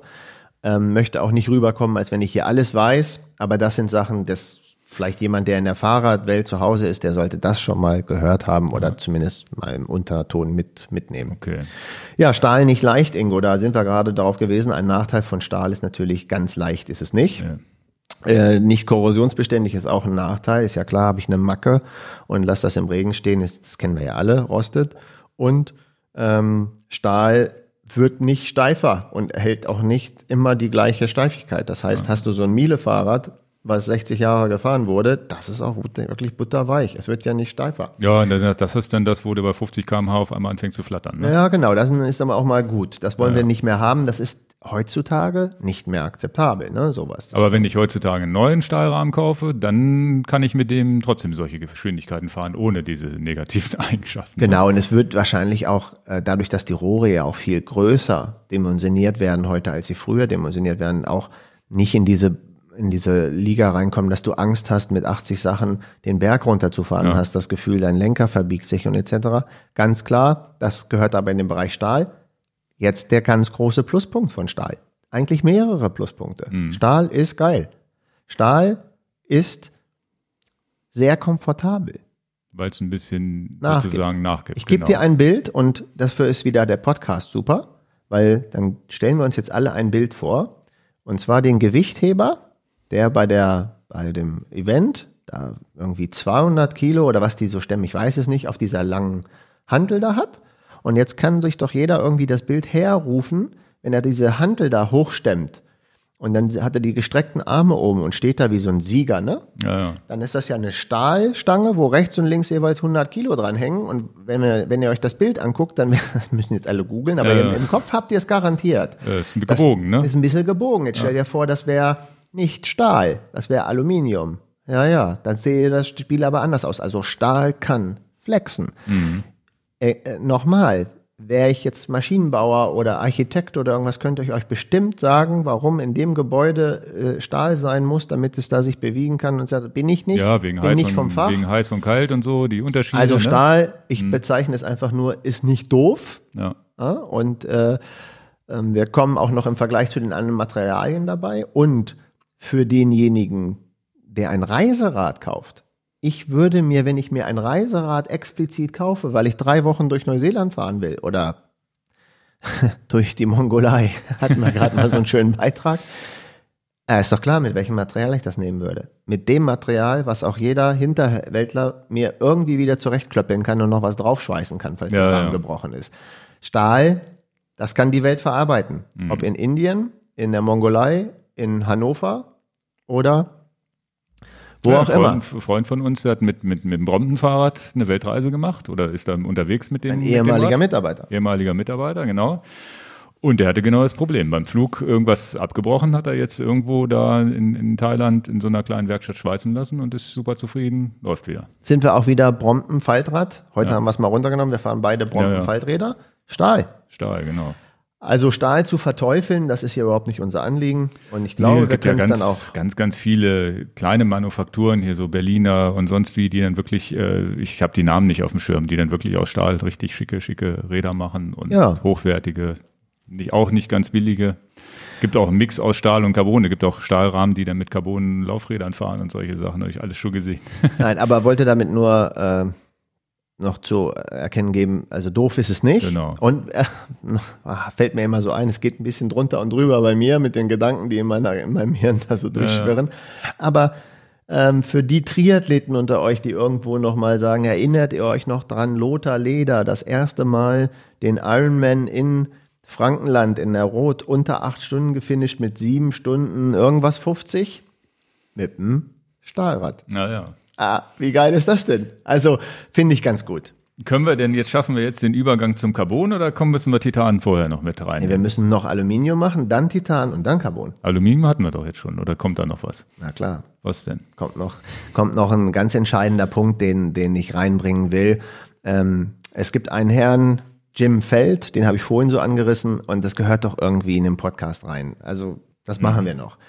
Jim Feld war Ingenieur bei der Firma Easton Und die Firma Easton hat ein äh, nettes Material auf, dem, auf den Markt gebracht. Das ist dieses äh, 7005er Aluminium, was irgendwie viele Leute mal irgendwo auf ihrem Alurahmen vielleicht sehen können. 7005 steht dann da.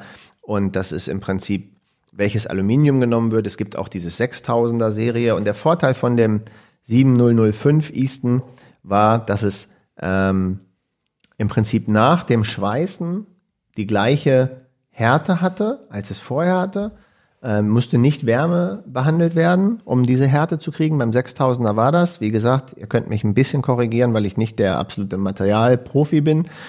Will damit das, also den Fertigungsprozess kann ich nicht bis ins Letzte darstellen, aber dann gab es eine Triathletin, Paula Newby Fraser, auch achtmalige Gewinnerin in Hawaii. Die habe ich persönlich kennengelernt, auch in Rot beim Ironman. Und dann ist sie mit diesem Rad, wo Fett Easton drauf stand und oben ganz klein nur Feld. Später hat sich das dann mal geändert, weil der Jim Feld natürlich die Firma Feld gegründet Ja, ja. hat. Mit 24 Zoll Laufrädern aufgetaucht. Das äh, Rad war komplett Stealth Black lackiert. Es wurde nach Stealth Bomber B2 genannt, also B2. Und äh, das war ein absolutes Highlight und hat sie auch alles gewonnen, was zu der Zeit zu gewinnen war. Also die war ja schon die Triathletin, die beste der Welt. Und ich glaube, es wird nicht nochmal eine Triathletin geben, die achtmal Kona in Hawaii gewinnt. Und jetzt ist auch wieder so ein Punkt, ähm, Feld ist nicht mehr das Feld, was es mal war. Aber es gibt die Marke halt immer noch. Wir haben auch viel Feldräder äh, verkauft. Und das war auch nochmal so ein Meilenstein in der Alu-Welt, ja. Dieses, dieses 7005er Aluminium hat schon für Furore gesorgt und aber auch für Probleme gesorgt bei vielen anderen Herstellern. Es gab dann eine Marke Principia, äh, eine dänische Marke, die sehr, sehr beliebt war. Ja, also wir haben ja auch Freunde zu ACS, hier die Rotorvertrieb machen in Braunschweig, die hatten auch Prinzipia gemacht damals schon. Da, die können auch sicherlich noch viel aus dem Nähkästchen erzählen. Die sind dann, glaube ich, daran gescheitert, dass es immer leichter, immer leichter, immer leichter, dünnwandiger, dünnwandiger. Und das kannst du mit Alu bis zu einem gewissen Grad machen. Und wenn das dann reißt, und das ist bei dem Material dann passiert, gar nicht so verzeihlich wie beim Stahlrahmen. Dann Mhm. ist wirklich die Kacke am Dampfen, hätte ich fast laut gesagt. Okay. Dann ist eigentlich wirklich nicht gut. Und deswegen äh, ist es Prinzip ja so gegangen. Ich hatte mir noch eine andere Marke rausgeschrieben, aber habe ich jetzt vergessen. Ja, habe ich irgendwo nicht mehr offen oder muss ich die Zettel durchgehen. Lange Rede, kurzer Sinn. Damit können wir es jetzt wirklich bei Aluminium belassen. Immer noch am Markt vertreten, Aluminium. Okay, Und äh, äh, genau wie Stahl. okay. Und das Titan spielte immer schon eine Nebenrolle oder war das noch ein, einfach nur ein Ding, eigentlich ähnlich wie, wie Aluminium, nur ein anderes Material? Titan ist natürlich ein Material, was die Leute kennen dann aus der Luft- und Raumfahrttechnik, Ja. aus der Rüstung, aus der Medizintechnik. Titan ist irgendwo der Werkstoff, wo Leute diesen Mythos haben. Irgendwie diese ganzen Jets, die da am Himmel rumrasen, das ist Titan und äh, das Titan-Implantat und hier und da und Titan taucht und der in der Militärwelt d- viel Titan. Das, was ich so kenne, ist leicht und extrem stabil. Na klar, das, das ist. Und wahrscheinlich auch nicht so komfortabel, weil es ja wahrscheinlich auch bretthart ist, ne? Nee, Oder? eben nicht. Eben Ach nee, nicht. okay, das ist- also Titan ist auch wirklich, hat Elastizität, also Okay. ganz, ganz entscheidend. Also das heißt, es ist vereint eigentlich die Eigenschaften von Aluminium im Stahl in einem anderen Werkstoff. Und es kann nicht rosten, auch natürlich klar, Okay. korrosionsbeständig. Und Titan hat einen, ich sag mal, den größten Mythos von allen. Und ähm, in dem Einzelhandel wo, Einzelhandel, wo ich war, haben wir vier Marken hauptsächlich als Titan verkauft. Das war Lightspeed, Merlin, Seven und DeRosa. Und es gibt noch eine Marke, die ich nicht äh, äh, verkauft habe. Das war äh, Linsky. Und es gibt auch noch Moods, da haben wir ganz wenige von verkauft. Also dieser Hype, den ich in den 15 Jahren hatte, den kann ich nachvollziehen mit den Kunden. Man will was ganz, ganz, ganz Besonderes. Ich hatte selber einen Merlin Mountainbike Titanrahmen, dass man was ganz, ganz Besonderes haben will, egal was es kostet. Ich will es unbedingt haben. Titanrahmen sind seltenst lackiert. Sie sind meistens auch immer in diesem, in diesem silbrig matten Oberfläche Ja, das ist das Schöne, ne? Die kommen Ja. einfach so in sehr zeitlos. Habe aber, ich, wie bringe ich das rüber? Ich würde den Mythos fast zerstören. Also ich bin ein großer Fan von der Optik. Ich bin ein großer Fan vom Material. Den Mythos, den ich zerstören kann von mir ist, ich habe aber auch unheimlich viele kaputte Titanrahmen gesehen. Okay. Und nicht einfach, dass wie bei dem Alu der Rahmen reißt oder dass irgendwo der Rahmen einfach so durchgebrochen ist. Bedauerlicherweise ganz oft, neun von zehn Fällen, immer an den Schweißverbindungen. Titanrahmen schweißen ist nicht einfach. Okay. Ist nicht so einfach wie ein Stahlrahmen schweißen. Ich glaube, machst du einen Schweißerlehrgang zwei, drei Wochen, hast ein gewisses Gefühl dafür, wie du Stahl aneinander gebrutzelt kriegst, zumindest, dass die Oma mal fahren kann. Bei Titan geht das nicht. Bei Okay. Titan musst du schon wissen, was du tust. Ähm, Kann man das denn, die, die Güte der Schweißnaht von außen erkennen oder muss man dann tatsächlich der Marke vertrauen, dass sie es ordentlich machen? Kann ich schlecht beurteilen. Also wenn ich mir so eine so eine Schuppe angucke, die dann zum Beispiel bei Titan, äh, bei bei Lightspeed und Merlin geschweißt wurde, meine Fresse, das sieht schon richtig gut aus, schön gleichmäßig und so wie ein Maschinenbauherz dann richtig aufgeht, perfekt gemacht etc. Aber mehr als optisch drauf gucken, was kannst du denn als Endkunde machen? Ja, sieht sauber verarbeitet aus. Da bin ich nicht der Fachmann für. Ich kann nur feststellen, dass es leider ein kleines bisschen am Mythos rüttelt, ein Leben lang unzerstörbar, weil mit den Schweißnähten hadere ich.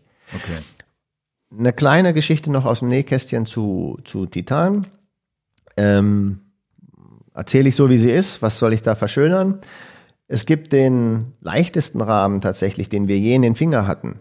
Ist ein äh, Lightspeed Gisalo Rahmen mit 770 Gramm. Das ist der leichteste Rahmen, den ich persönlich je in meinen Fingern hatte, nachgewogen von mir. Und es gab ähm, das ist auch das leichteste Rad, was ich jemals bauen durfte, mit 5, ganz, also 5, irgendwas Kilo. Wir sind immer noch bei Titan. Wir sind immer noch bei Titan. Okay. Lightspeed Titan, 770 Gramm. Ähm, sehr teuer, sehr, sehr preisintensiv, das habe ich ja schon gesagt. Und Es gab eine Zeitschrift, die jetzt in Deutschland eingestellt wurde. Das heißt, es ist eine Beilage gewesen der Zeitschrift Financial Times. Die, die Beilage war ein bisschen provokativ. Die hieß How to Spend It. äh, Brauche ich, glaube ich, nicht übersetzen. Und für diese Beilage der Zeitschrift haben wir das leichteste Fahrrad gebaut mit 5, irgendwas Kilo. Und das Okay. war eben, deswegen mache ich nur den Ausrutscher. Es war eben nicht Aluminium, es war nicht Stahl, es war damals Titan. Okay. Also ein bisschen der Mythos, ich kann ihn verstehen. Das Material ist sexy. Die Hersteller sind alle in der Königsklasse zu sehen. Äh, aber Aber das habe ich meine ja persönliche Erfahrung ist ein bisschen. Habe ich tatsächlich auch mal festgestellt, weil, als ich mit dir unterwegs war und gesagt, boah, wie geil dieser Rahmen, hast du gesagt, naja, Schweißnähte hast du schon mal schlechte Erfahrungen gemacht. Wenn ich es einmal gemacht hätte, würde ich es. Aber sind das tatsächlich dann Kunden gewesen mit Ja. Reglas oder so, Ja, die ja, dann ja, genau. Okay. Und das ist ja der, der, das ist ja ein bisschen umgedreht, wenn du der auf der verkaufenden Seite bist und nicht der Endkunde bist. Du, Ingo, kaufst einen Merlin Titanrahmen und äh, das ist dein Titanrahmen. Du hast dafür 5.000 bis 7.000 Euro ausgegeben, um Mhm. dieses äh, zu besitzen, dieses Produkt und bist ganz happy, fährst im Jahr 2.000 Kilometer damit, der Rahmen hält 20 Jahre, du hast gar keine Probleme, wie geil, wie sexy, du hast Mhm. nichts Negatives zu berichten, weil funktioniert doch alles super. Hast du einen gewissen Durchsatz in der High-End-Klasse und bist auf der verkaufenden Seite, dann hat der Ingo vielleicht nicht das Problem und der Peter und der Heinz und der und die Maria und wer auch immer nicht, aber es gibt genug Kunden, die dann reinkommen und sagen, guck mal, ich habe zwar lebenslange Garantie, aber wie scheiße ist das denn, der ist gerissen. Und wenn es nur einmal passieren würde, würde ich es jetzt gar nicht so sagen. Hat mich ein bisschen schockiert, weil ich eigentlich ein großer Fan von sowas bin und das zerstört so ein bisschen meinen Lebenstraum von, boah, geil, das Geilste Okay. vom Geilen. Entschuldigung, die Wortwahl ist mir so rausgerutscht. Okay, also ist ja auch wichtig zu wissen. Okay. Aber gibt's heute immer noch. Und was es auch jetzt gibt, ähm, es gibt auch viele günstige Titanrahmen am Markt, die dann in Asien äh, geschweißt werden. okay. Ist nicht mein, ist nicht mein Thema, ja. Also kommt für mich nicht in Frage. Aber ähm, wer sagt, ich will das Material haben und mir ist das egal, wo es geschweißt wird, Hauptsache ich habe jetzt so einen geil aussehenden Titanrahmen. okay. Ich lasse die Leute machen, was sie wollen.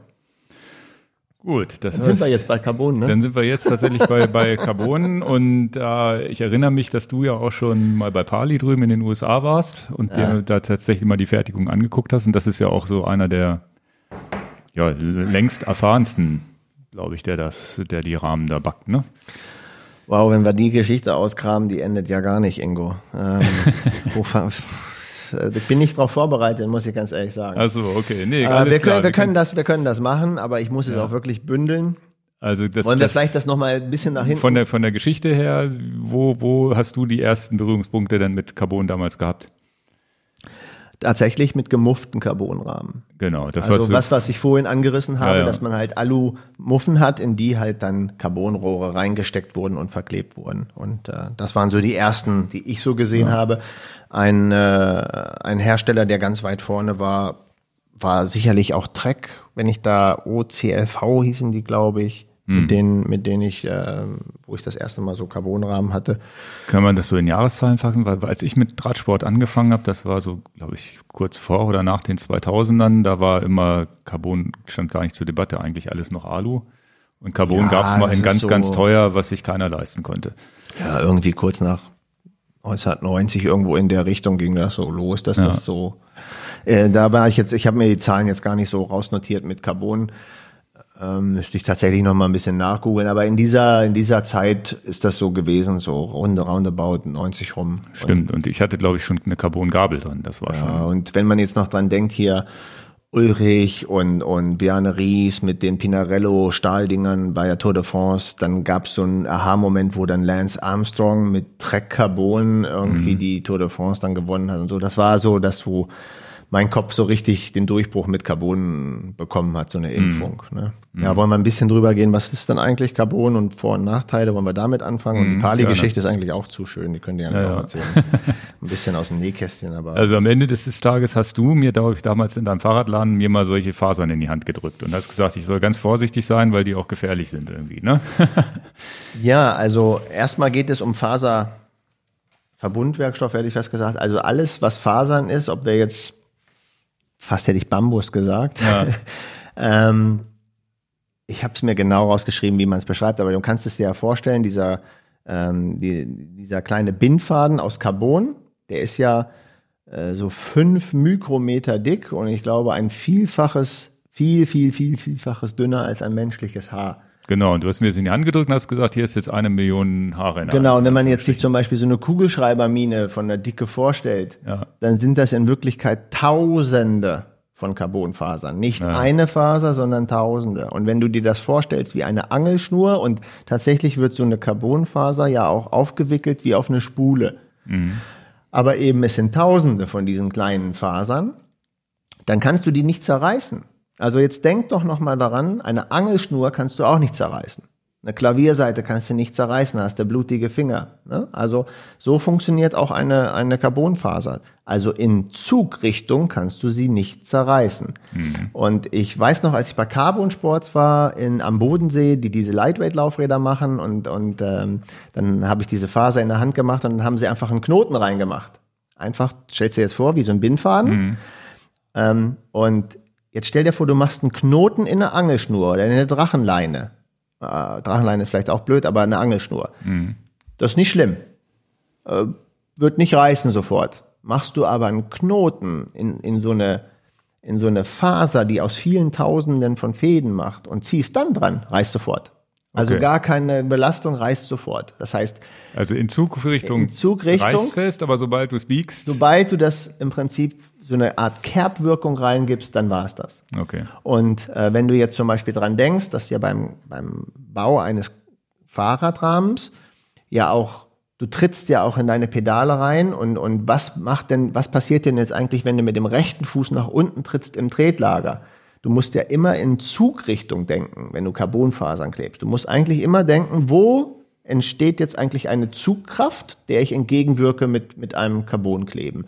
Und das ist ja nicht meine Aufgabe, aber der Ingenieur, der dann dieses ganze Bike und die Gabel und alles das plant, muss ja genau wissen, wo kommt welche Carbonfaser hin, mit welcher Stärke, welcher Qualität und wie richte ich die jetzt genau aus.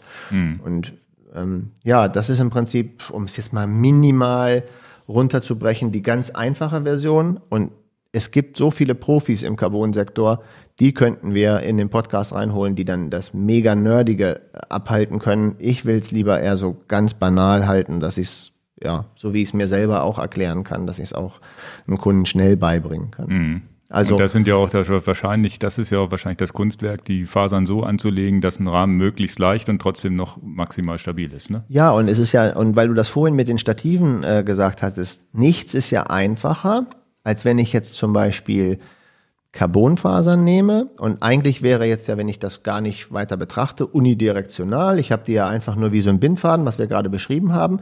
Und dann kennt ihr doch ein Car Carbonmuster, was so geflochten aussieht, was so aussieht wie so ein gewebter Mhm. Ja, das Teppich. ist so diese typische was, was, Carbonoptik. inan- Ne? was ineinander ge geflochten Ja, ja. ist. Ne? Das ist ja das, was man immer als Carbonoptik auch bezeichnet, was auch mal Genau. irgendwie irgendwo aufgeklebt ist und kein Carbon Ja, ist. und dann siehst du das in dem interessanterweise- Porsche Armaturenbrett, weil Genau. es schick aussieht oder aber auf interessanterweise sieht Car- Carbon ganz selten so aus. Ne? Genau, es ist ja eigentlich gar nicht so. Ja. Es ist ja was. Normalerweise ist es eine homogene Fläche oft. Ja, genau. Und ähm, das sieht gar nicht sexy aus. und ähm, wenn du das jetzt einfach produzieren willst, dann verflechtest du das und legst halt mehrere Carbonschichten aufeinander, ist auch fest. Ja, dann hast du aber keinen leichten Carbonrahmen. Und was ja, was ja ganz entscheidend ist, wir wollen ja zum Beispiel an dem Fahrrad, und jetzt kommen wir zu den, äh, zu den Eigenschaften eines Fahrrades, wir wollen ja nicht nur einen leichten und steifen Carbonrahmen haben. Das wollen wir ja gar nicht, sondern wir wollen ja eine Elastizität haben. Was ich vorhin sagte, warum ist denn Stahl Ja. und Titan nicht so blöd? Weil es eben nachgibt Der und Komfort flext, der kommt Komfort dazu, ja. kommt dazu und wenn du jetzt an viele Hersteller, ähm, haben ja viele erkannt, aber einer, der, der es sehr früh erkannt hat, war ein äh, Cervelo, die R-Serie, wo der Hinterbau so minimalistisch klein war, dass schon Leute sich geweigert haben, sich auf den Sattel zu setzen, weil sie sagen, das kann doch nicht halten. Ja, ist ja klar, sehr zugfestes Carbon genommen, sehr äh, wenig Material, sehr zielgerichtet ausgerichtet, ähm, so dass ich im, im Vertikalen, wenn ich mit dem Rad fahre, einen super Flex habe. Das machen andere Hersteller auch. Ich kann jetzt nicht alle aufzählen, die das machen. Ähm, und aber im Tretlager ist so laminiert und verklebt, dass ich sehr viel Steifigkeit im Tretlager habe. Und weil wir vorhin von flatternden Rahmen gesprochen haben, im Steuerrohr, wenn ich damit bergunter fahre und so, ist ja völlig inakzeptabel. Da darf gar nichts flattern. Es muss stehen. Aber vertikaler Flex ist auch gegeben. Das heißt, ich kann mit einem Carbonrahmen viele Sachen auf einmal erfüllen. Ich kann es leicht haben, ich kann es steif haben, aber ich kann es auch komfortabel machen. Das heißt, den Komfort, den ich vorher beim Stahlrahmen habe, der einfach durch dieses Stahlrohr kam, kann ich jetzt beim Carbon ja durch diese ganzen Layerings, wie auch immer ich das genau. verklebe und, genau. und rumexperimentiere und so weiter, kann ich das zielgerichtet einsetzen, was Richtig. vorher nicht der Fall war. Vorher war der gesamte Stahlrahmen halt flexibel. Genau, ja. genau. Dann kann man ja immer noch überlegen, wo man das dünnere Rohr Dickeres, nimmt, wo das dünnere Rohr, aber so, dass man es wirklich sagt, man, man macht es auf Millimeterebene und sagt, hier gibt man mal einen Millimeter drauf und da wieder ja, und, runter. Ähm, ich weiß die Zahlen nicht, das haben wir, das kann man alles schön als Bilder kriegen, aber ich glaube, so ein Specialized Tarmac-Rahmen war mal irgendwie 2000 einzelne Teile mhm. oder so in dem Dreh. Ich will keinen Quatsch erzählen, aber jedenfalls so viel, dass wir uns schon Gedanken machen müssen. Wow, schmeiß ich dir mal so ein 1000 Teile Puzzle hier auf den Tisch. Wie lange ja, brauchst du denn, Ingo? Und das ist ja auch, glaube ich, die sind da die unterschiedlichen Carbon-Qualitäten gibt's ja auch von Rahmen. Es gibt Rahmen von der Stange, die man in Asien einfach, die irgendwo vom Band fallen, die, die, die man mit, mit einem Markennamen versieht. Und dann gibt's Leute, die sich ganz, ganz viele Gedanken machen und eine eigene Form gießen und so weiter. Eine der häufigsten Diskussionen. Warum ist denn mein Carbonrahmen ja, so warum teuer? kostet der jetzt 3000 Euro und warum kostet, ich krieg doch für 1000 Euro da einen anderen? Und, und ich akzeptiere diese Fragen auch und finde das auch, finde das auch spannend und, und jeder hat einen anderen Anspruch an dieses ja. oder etc. Jetzt bin ich doch gar nicht der Profifotograf und würde mir ein Stativ für 1000 Euro kaufen. Genau. Wär also Carbon, Carbon-Stative gehen so bei 150 Euro los und gehen halt bis 1000 Euro hoch und da sind, sind natürlich auch noch andere Komponenten dran, klar. Und das, das, das ist halt tatsächlich das. Es ist ja, es wird ja, und das ist immer so, manchmal hatten wir auch tatsächlich letzte Woche eine Diskussion bei uns äh, bei, bei, im, im YouTube-Channel, wo wir dann tatsächlich auch mal gesagt haben, naja, da steckt überall eine Kalkulation dahinter. Es ist ja nicht so, dass einer sagt, ich mache jetzt mal einen Rahmen 5000 Euro teurer, mache da einen Markennamen drauf und ah, hoffe, dass die Leute super kaufen den mal. Ne? Und ich äh, habe aber nur 500 Euro Produktions- und Entwicklungskosten gehabt und verdiene jetzt mir die, die Tasche wund. Nee, das äh, ist ja tatsächlich äh, nicht der Fall. In Wirklichkeit steckt ja jede Firma irgendwo eine Kalkulation dahinter. So und so viel kostet mich das, so und so viel, so ist die Güte des Carbons, die ich vielleicht benutze und so weiter. Und äh, dann, dann muss das gelayert werden. Dann ist der Produktionsprozess, dauert bei dem komplizierten Layering sicherlich länger als bei einem einfachen Layering. Und je nach Anwendungszweck hat ja auch jedes sein, hat ja auch jedes seine, seine, seine Existenzberechtigung. Sowohl das günstige als auch das etwas teurere. Ne? Das ist auch ganz klar. Ja, und ähm, wie es entwickelt wurde, ist auch nochmal ein Unterschied, ja. Also ähm, wer was gemacht hat, wer welches Know-how gemacht hat, warum man das so und so und so klebt, das, ja. das muss bezahlt werden. Welcher Ingenieur hat das gemacht? Ist das jetzt wirklich genau. anbrechende Technologie oder ist das Massenproduktion? Also ja, kommen wir vielleicht nochmal auf diese Pali-Geschichte zu, wo du ja. sagtest, äh, ist vielen Leuten gar kein Begriff. Ja, Pali ja. ist ja tatsächlich, kannte ich, bevor ich dich kennengelernt habe, auch nicht. Ist ja wohl, äh, und die machen ja tatsächlich auch Custom. -Rahmen. Ja, ja, ist jetzt, äh, wir verkaufen hier jetzt aktuell nicht Pali, ja. aber was soll's, ist jetzt eine komplett private Geschichte und das äh, geht dann, dann wird sich vielleicht, meine Frau hört diese Postcards nicht, vielleicht muss sie den noch mal hören. Also, Credit goes to my wife. Ja. also zu meinem 40. Geburtstag hat meine Frau mich ge äh, gefragt, ob ich denn da irgendwie eine dolle Party schmeißen will und etc. Habe ich gesagt, finde ich ganz doof. Für das viele Geld, was man da rausblasen ja, kann bei der Party, würde ich lieber was, würde ich mir was Schönes fürs Fahrrad kaufen und irgendwas immer das Gleiche. Ja. Und dann hat sie gesagt, ja, aber du bist ja schon ein verwöhntes Kind, du hast schon so viele Fahrradsachen und das kann auch nicht dein Ernst sein. Und ich sage, naja gut, dann würde ich zumindest was ganz Beklopptes mal machen. Ja, und dann hat sie mich da ein bisschen gelöchert, was wäre denn das bekloppt und so, sage, na ja, so ein Carbon-Manufakturrahmen würde, würde ja auch mal was Interessantes sein. Und dann mhm. ähm, hat sie natürlich alle meine Kumpels so ausgequetscht, wo ich dann gerne dann sein würde und so. Und dann habe ich halt letztendlich eine Reise nach Boston gekriegt äh, zu Bob Harley. Auch noch an dem Tag meines Geburtstags eine, eine, eine Besichtigung der Manufaktur und auch die, das Treffen mit Bob Harley. Und der hat mir dann unheimlich viel erklärt, wo ich jetzt aufpassen muss, was ich jetzt im Podcast sagen darf, weil was ich mhm. da gesehen habe, habe ich in meinem ganzen Leben noch nicht gesehen. Okay. Das ist eine Geschichte ist, äh, die darf ich verraten, weil die im Internet durchgesickert ist. Jetzt habe ich den Namen des Fahrers nicht mehr auf dem Schirm. Ähm, ein französischer Fahrer, der mit einem Lookrahmen bei der Tour de France am Start war und es war gar kein Lookrahmen. Okay. Es war ein komplett nachgebauter Rahmen von Bob Parley, wo man ähm, dann später sehen konnte, oh, da sind zum Beispiel die Löcher in den Rahmen nicht gebohrt werden für die Flaschenhalter, sondern umgekehrt. Das waren Gewinde auf den Rahmen geklebt, wo der Flaschenhalter, mhm. so an ganz kleinen Details. Und als ich ankam, habe ich den Luckrahmen da auch hängen gesehen und dann ähm, hat er schon gelacht. Ja. ja. nach dem Motto, ja, jetzt bist du ja hier in, in, den, in den absolut geheimen Stuben, wo, wo was und immer geschraubt wird. Es gab auch andere Herstellerrahmen, die da gebaut wurden, die später die Tour de France gewonnen haben, über die ich nicht reden darf, mhm. Die da aber auch gebaut wurden und dann lackiert wurden. Das war schon, wow, da gab es das erste Mal, ähm, da war ich ganz schön von der Socken, nach dem Motto. Bob Pali war jemand, der hat angefangen, Rennboote zu bauen. Okay. Ja, also in diesem, ich weiß nicht, wie diese Speedboote da heißen, die da in Abu Dhabi zu Schrott fahren mit was weiß ich. Das, in dem Sektor okay. ist Bob Pali unterwegs gewesen viele, viele Jahre eigentlich als Bootsbauer, sagen wir es mal so, und hat natürlich irgendwie die ganzen Faserverbundwerkstoffe, alles, was am Markt war. Also ich würde mal sagen, es ist die lebende Legende. Mhm. Hat mir ein paar Inside-Sachen auch erzählt, wie er Majora Froome und Phil White kennengelernt hat, als es die Firma Cervelo noch gar nicht gab, etc., etc. Das waren, kann man nur, kann ich jetzt nicht in einem Podcast rausblasen, kann man, ist eine einmalige Geschichte. Mhm. Aber was ich auch gelernt habe, ist, ähm, er hat mir auch viel gezeigt, wie, wie diese Carbonfasern gewickelt werden, wie es gebaut wird, wie es auf Maß gebaut wird. Ähm, mein Kollege Matthias hat sich auch ein Pali auf Maß bauen lassen. Dann hab ich, war ich dabei, als ein Teil von seinem Rahmen gebaut wurde. Ein sehr spannender Prozess, kann man nicht, nicht zweimal im Leben bekommen. Also okay. von daher geht jetzt Dank an meine Frau für das beste Geburtstagsgeschenk, was ich ja in meinem Leben ne? nicht mehr zu toppen wird. Ja, die bauen ja von extrem leicht bis, bis hin zu Aero. Die haben ja auch, glaube ich, ein Triathlon-Rad jetzt äh, vorgestellt und solche genau, Sachen. Also die bauen ja auch jeder von der Stange. Die bauen auch jeder von der Stange, aber die bauen auch das, was du willst und wie ja. du es willst. Und aber hier in Deutschland sieht man sie so gut wie gar nicht, ne? Nee, es ist halt der absolut amerikanischen Welt. Und halt natürlich auch extrem preisintensiv, wollte ich sagen. Ja, ja. Das ist nichts, was man, da muss man schon wirklich einen, einen Knick im Hirn haben, dass man bereit ist, ja. das alles so mitzugehen. Aber hochinteressant. Ne? Hochinteressant. Das ist wahrscheinlich die Koryphäe überhaupt in Sachen Carbon. Ne? Ja. Fahrräder zumindest. Und ich bin dankbar, dass ich ihn kennenlernen durfte, weil ähm, ja mit Ehrfurcht. Ich finde es immer gut, Leute, die so viel Know-how haben, die es richtig drauf haben. Da werde ich ganz klein mit Hut. Und ich weiß noch, als wir da waren, ähm, hat er mir die leichteste Schneeschaufel der Welt vorgeführt. Vielleicht finde ich die Bilder noch, dann muss ich die irgendwann mal in ja. YouTube.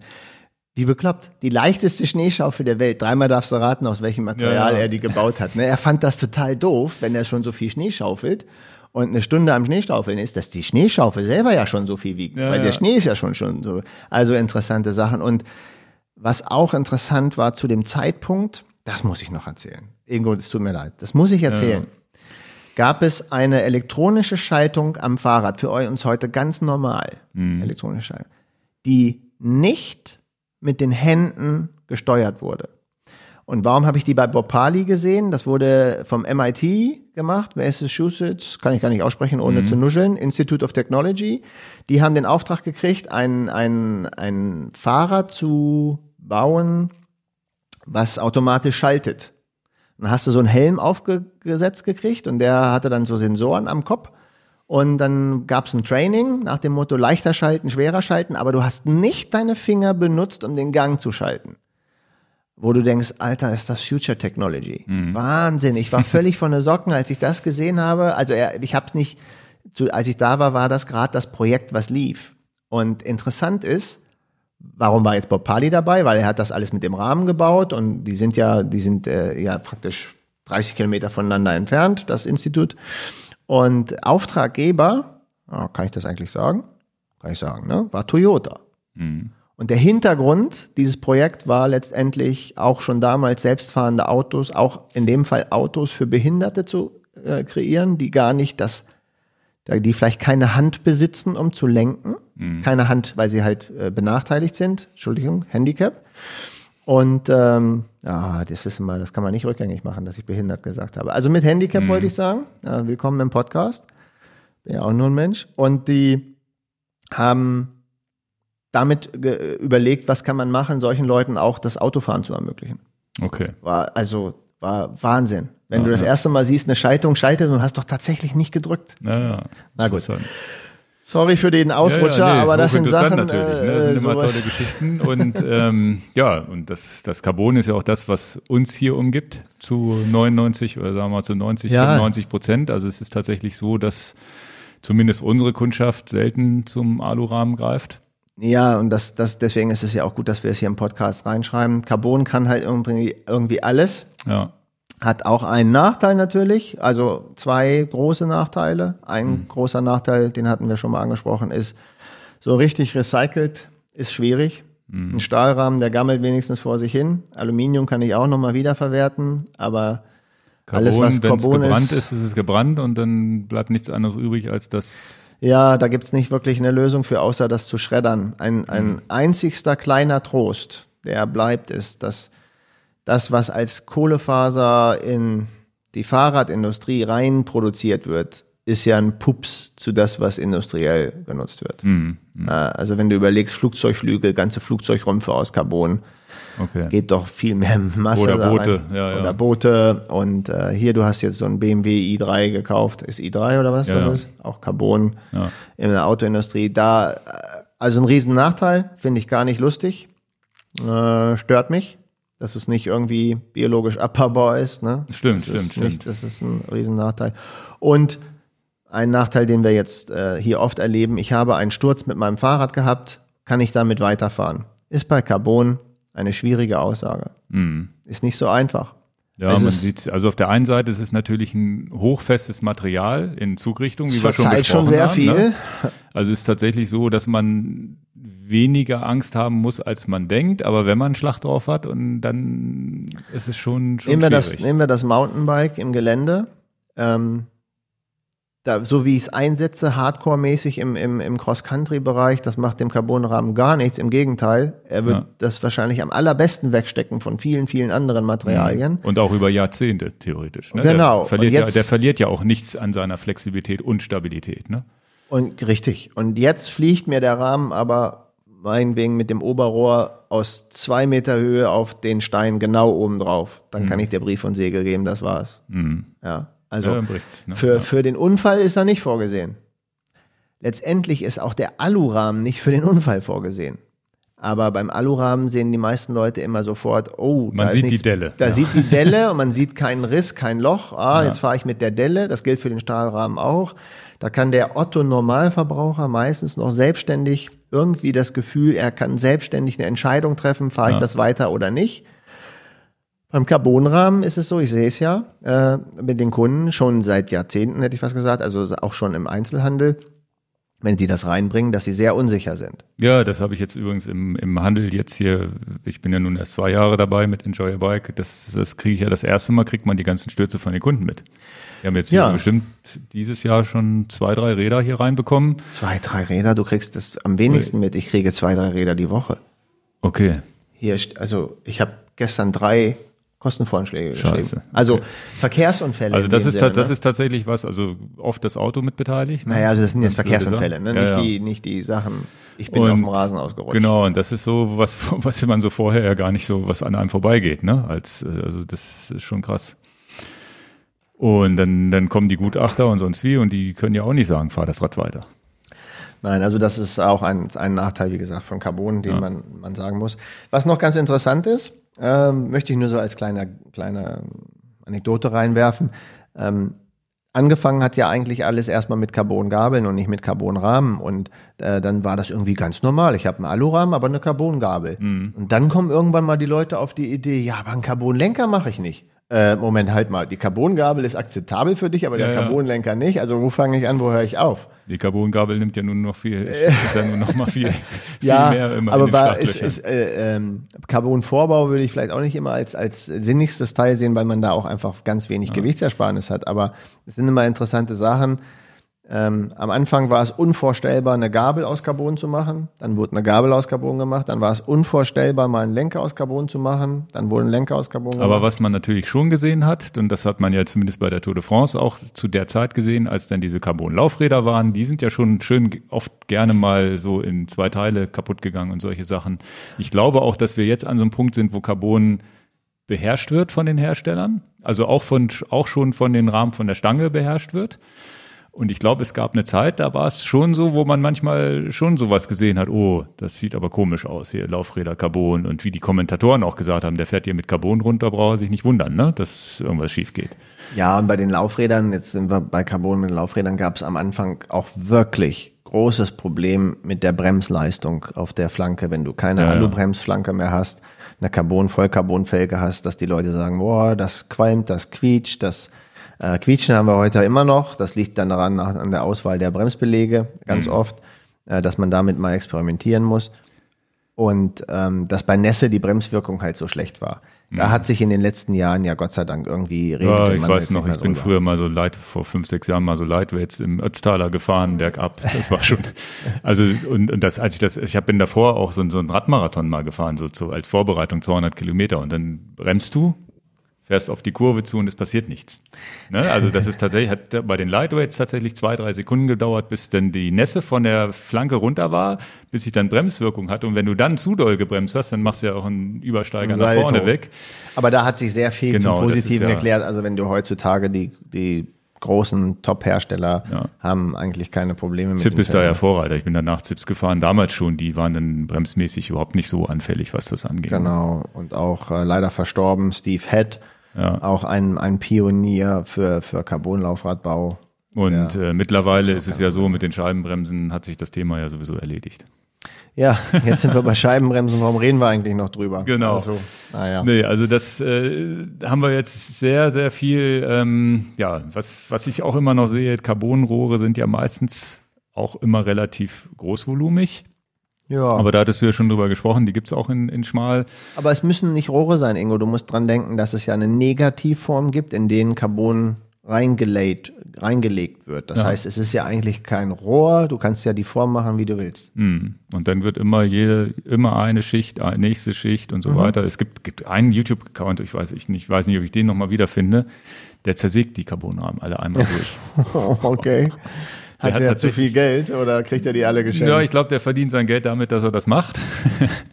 hat tatsächlich einen ganzen Keller voll mit Carbonrahmen, die er einmal in der Mitte durchgesägt hat. Ich muss den Link nochmal raussuchen. Wenn gibt's ich ihn finde, äh, poste ich den hier mal rein und dann sieht man aber auch ganz interessant in den Rahmen, wenn er das dann so durchgeht und sagt, ja, das ist hier Mist, warum haben sie das so gemacht und so weiter. Der geht, der analysiert das dann mal.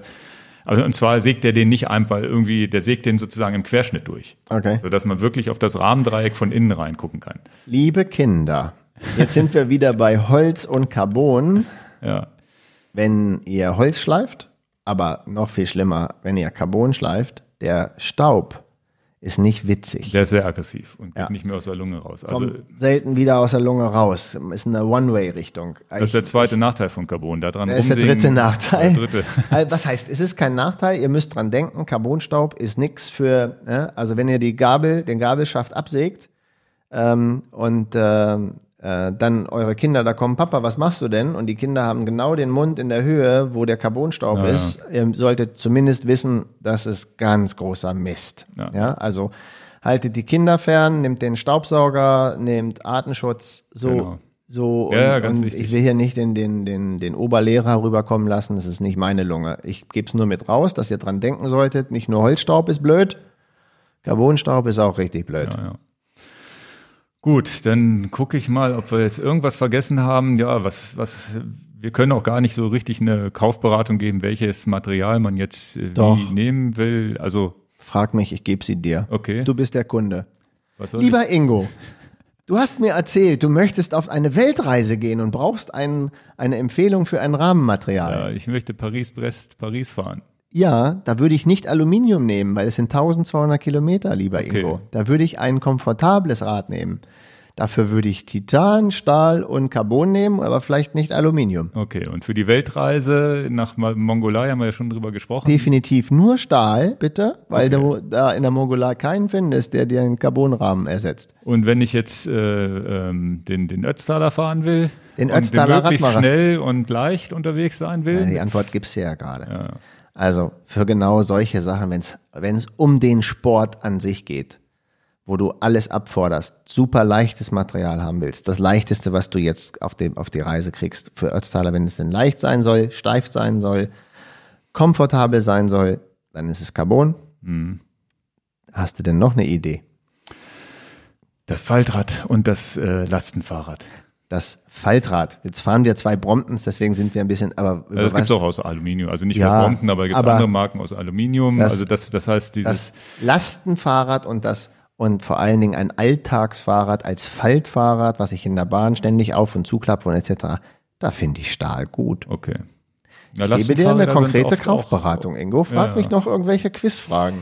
Was haben wir denn noch für Fahrräder? Lastenfahrrad haben wir schon besprochen. Also Kinderfahrräder macht man ja auch oft Aluminium, Stahl, auch beides. Würde beim Kinderfahrrad ein bisschen drauf achten, dass das einfach nicht zu schwer wird. Ja. Ja, Kinder leiden darunter, wenn sie gleich so eine fette, billige, schwere Federgabel haben. Lass die lieber weg. Und für die E-Bikes und für die Oma, da gibt's dann auch Stahl und Aluminium. Ja, gibt's ja auch. ne? Carbon ist ja eine Preissache. Wenn die Omi bereit ist, für ein Carbon-E-Bike mehr Geld auszugeben, ist Gibt's das doch- Carbon-E-Bikes auch so als Damenfahrrad oder so? Aber Klar, nicht. ja, ja, gibt's schon. Echt? Ja, Okay. ja. Ob ich das jetzt sinnig finde, das auszugeben, das weiß ich, habe ich mir selber keine Meinung dazu. Es stellt sich die Frage bei mir einfach nicht, aber ähm, mein Vater hat ein E-Bike aus einem Aluminiumrahmen und tadellos in Ordnung. Also da sehe ich, das Carbon muss man nicht machen, aber Mhm. Habe ich viele finanzielle Mittel und freue mich, dass das Rad drei Kilo leichter ist. Why not? Umweltmäßig wieder not. Ja, und dann haben wir hier Zeitfahrrad, natürlich Carbon, weil Zeitfahrrad, das natürlich kriegt man gar Carbon. nicht anders hin, so diese aerodynamische Kriegt Form man schon. Wir waren ja vorhin bei, bei äh, Titan, wenn du an Lightspeed Blade dachtest, das kennst du nicht mehr. Aber Ist das, aber auch so mit so ganz flächig und Ja, so? ja, das Okay. war schon, aber das hat das Konto auch damals leer geräumt. Die, die Querfeldeinfahrräder sind ja auch viel Carbon, aber auch Stahl. Ist auch viel in Stahl. Da habe ich Aluminium selten gesehen, ganz äh, eher so, wenn, wenn Gravel, dann, dann Carbon oder also Stahl. ein Cyclecross-Rad soll schon auch leicht sein. Carbon ist da eigentlich auch für denjenigen, Ja. der es als, als Sport macht. Das Carbon auch Für die angesagt. Gravel-Fraktion auch. naja, Gravel-Fraktion hatten wir ja schon. Also Wobei da auch viele Radreisende dabei sind, die dann vielleicht doch eher zu Stahl auch greifen. Das habe ich auch Nicht schon häufig gesehen. Ja. Ich hatte vorhin eine, eine Marke genannt, haben wir nicht im Sortiment, aber weil ich sie den Namen genannt hatte, Ritchie. Aber es gibt viele andere auch und, und äh, möchte auch hier klarstellen, wir reden auch über Sachen, die wir nicht verkaufen. Wird uns Genau. ja manchmal minimal unterstellt, aber Gut, also dann habt ihr viel, viel gelernt. Ich vor allem auch. Ich wusste das auch alles nicht so richtig. Also Doch, doch. Die groben, groben Richtungen, was man wie, wie fährt und kaufen will und so schon. Aber die Historie dahinter ist natürlich hochinteressant. Ja, das liegt nur ein bisschen vielleicht daran, dass ich ein paar Fahrräder sammle und Ja, du bist halt seit, äh, sagen wir mal, Seit lange dabei. Seit, seit 35, 40 Jahren in dem Sport unterwegs und ich bin seit 20 Jahren vielleicht da unterwegs. Ne? Ich war halt irgendwie, bin so nach dem Studium erst zum, zum Rennrad gekommen. Da war halt Cut 3 Cannondale Rahmen mit, äh, aber ich glaube mit ich hatte auch einen Cannondale Cut Rahmen, äh, Team Saeco. Ja. ja, ich auch. So einen roten mit Ja, gelbem Sig, das Saeco war, war das Cut 3? Und ich fühlte mich immer wie Cipollini da drauf. Das, ähm, das, das, das, ah, klar, äh, mein erster Ausland, meine erste Auslandsreise nach New York mit meinem Vater und ähm, dann hatte ich ja schon ein Fahrrad und äh, kleiner Bub und dann sind wir da in New York und ähm, ich sehe das allererste Mal einen Cannondale Aluminiumrahmen und es ist dieses, dieser Moment, der nie wieder kommt, wo du denkst, das kann kein Fahrrad sein. Dieses riesige, gigantische Aluminium-Unterrohr, ja, ja. was, da, da war das noch so, in Amerika gibt es was, das ist unvorstellbar in Europa. Was ist das denn? Ja. Ja, solche Momente gibt es nie wieder. Das ist, äh, also, Ich bin mir gar nicht sicher. Baut Cannondale die Ra- Rahmen heute auch noch alle selber? Weiß ich nicht. Wissen wir nicht, ne? Keine Ahnung. Aber damals war das ja schon im Aluminiumbereich, so diese Cut-Rahmen, die waren ja schon sehr, sehr beliebt und glaube ich auch. Wir haben noch State eine Marke vergessen, die ich als Kind, als Kind, als Teenager sehr, sehr äh, sexy fand. Das, ah, nicht Teenager, ist vielleicht auch schon, ne? Das äh, ähm, äh, Kestrel. Auch wo war auch so, so ja, Kestrel ist eine Carbon-Marke, in, auch in Amerika. Die haben zum Beispiel viel in Amerika gebaut, dann nach Asien ausgelagert, dann Qualitätsprobleme mal gekriegt, wieder nach Amerika geholt, also hin und her und hin und her. Ja. Ist heute auch nicht mehr bedeutend, aber da damals auch so eine Marke, wo Carbon ziemlich früh aufkam. Mein erstes Carbon-Fahrrad war ein Stevens nach dem Cut 3 und das steht jetzt immer noch bei mir im Keller auf dem Zwift sozusagen. Das ich ist das. Zwift-Rad. Ja, ja, genau. Das wird immer noch gefahren. Ja. Na gut, dann, dann haben wir es für heute, würde ich sagen. Dann vielen, vielen Dank für alle, die bis hier, hierher durchgehalten haben, sich das alles anzuhören. Vielleicht doch für viele die zu langweilige Folge, wer weiß.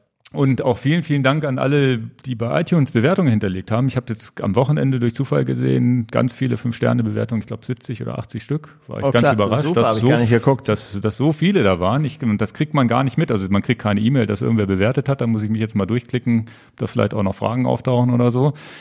Vielen Dank dafür und auch vielen Dank an alle, die uns hier live jetzt zugeguckt haben. Und ich freue mich aufs nächste Mal. Wir müssen mal gucken, ob wir jede Woche das weiterschaffen. Nicht, äh, nicht böse sein, wenn wir mal eine Woche auslassen. Was mich auch wundert, dass so viele Leute bei YouTube das, das Standbild sich angucken. Ja. Äh, ich gehe mal davon aus, dass die Leute das auf dem PC anmachen, aber nicht gucken. Ja, man kann das ja so nebenbei gucken. Also mache ich ja auch manchmal. Ne? Aber es ist äh, tatsächlich, ja, wir freuen uns, dass das so gut funktioniert und hier wir immer uns irgendwie was zu erzählen haben. Hoffentlich gehen uns die Themen nicht aus. Wenn ihr noch Themenvorschläge habt, immer gerne. Klar. was ihr wissen wollt. Wir haben auch schon viel, viel gesammelt von Podcast at enjoyyourbike.com. Genau, einfach eine E-Mail schreiben, Kommentar bei YouTube oder ähnliches. Und ja, dann auf jeden Fall allzeit gute Fahrt und Mit welchem Material auch immer. Genau, bis zum nächsten Mal. Tschüss. tschüss.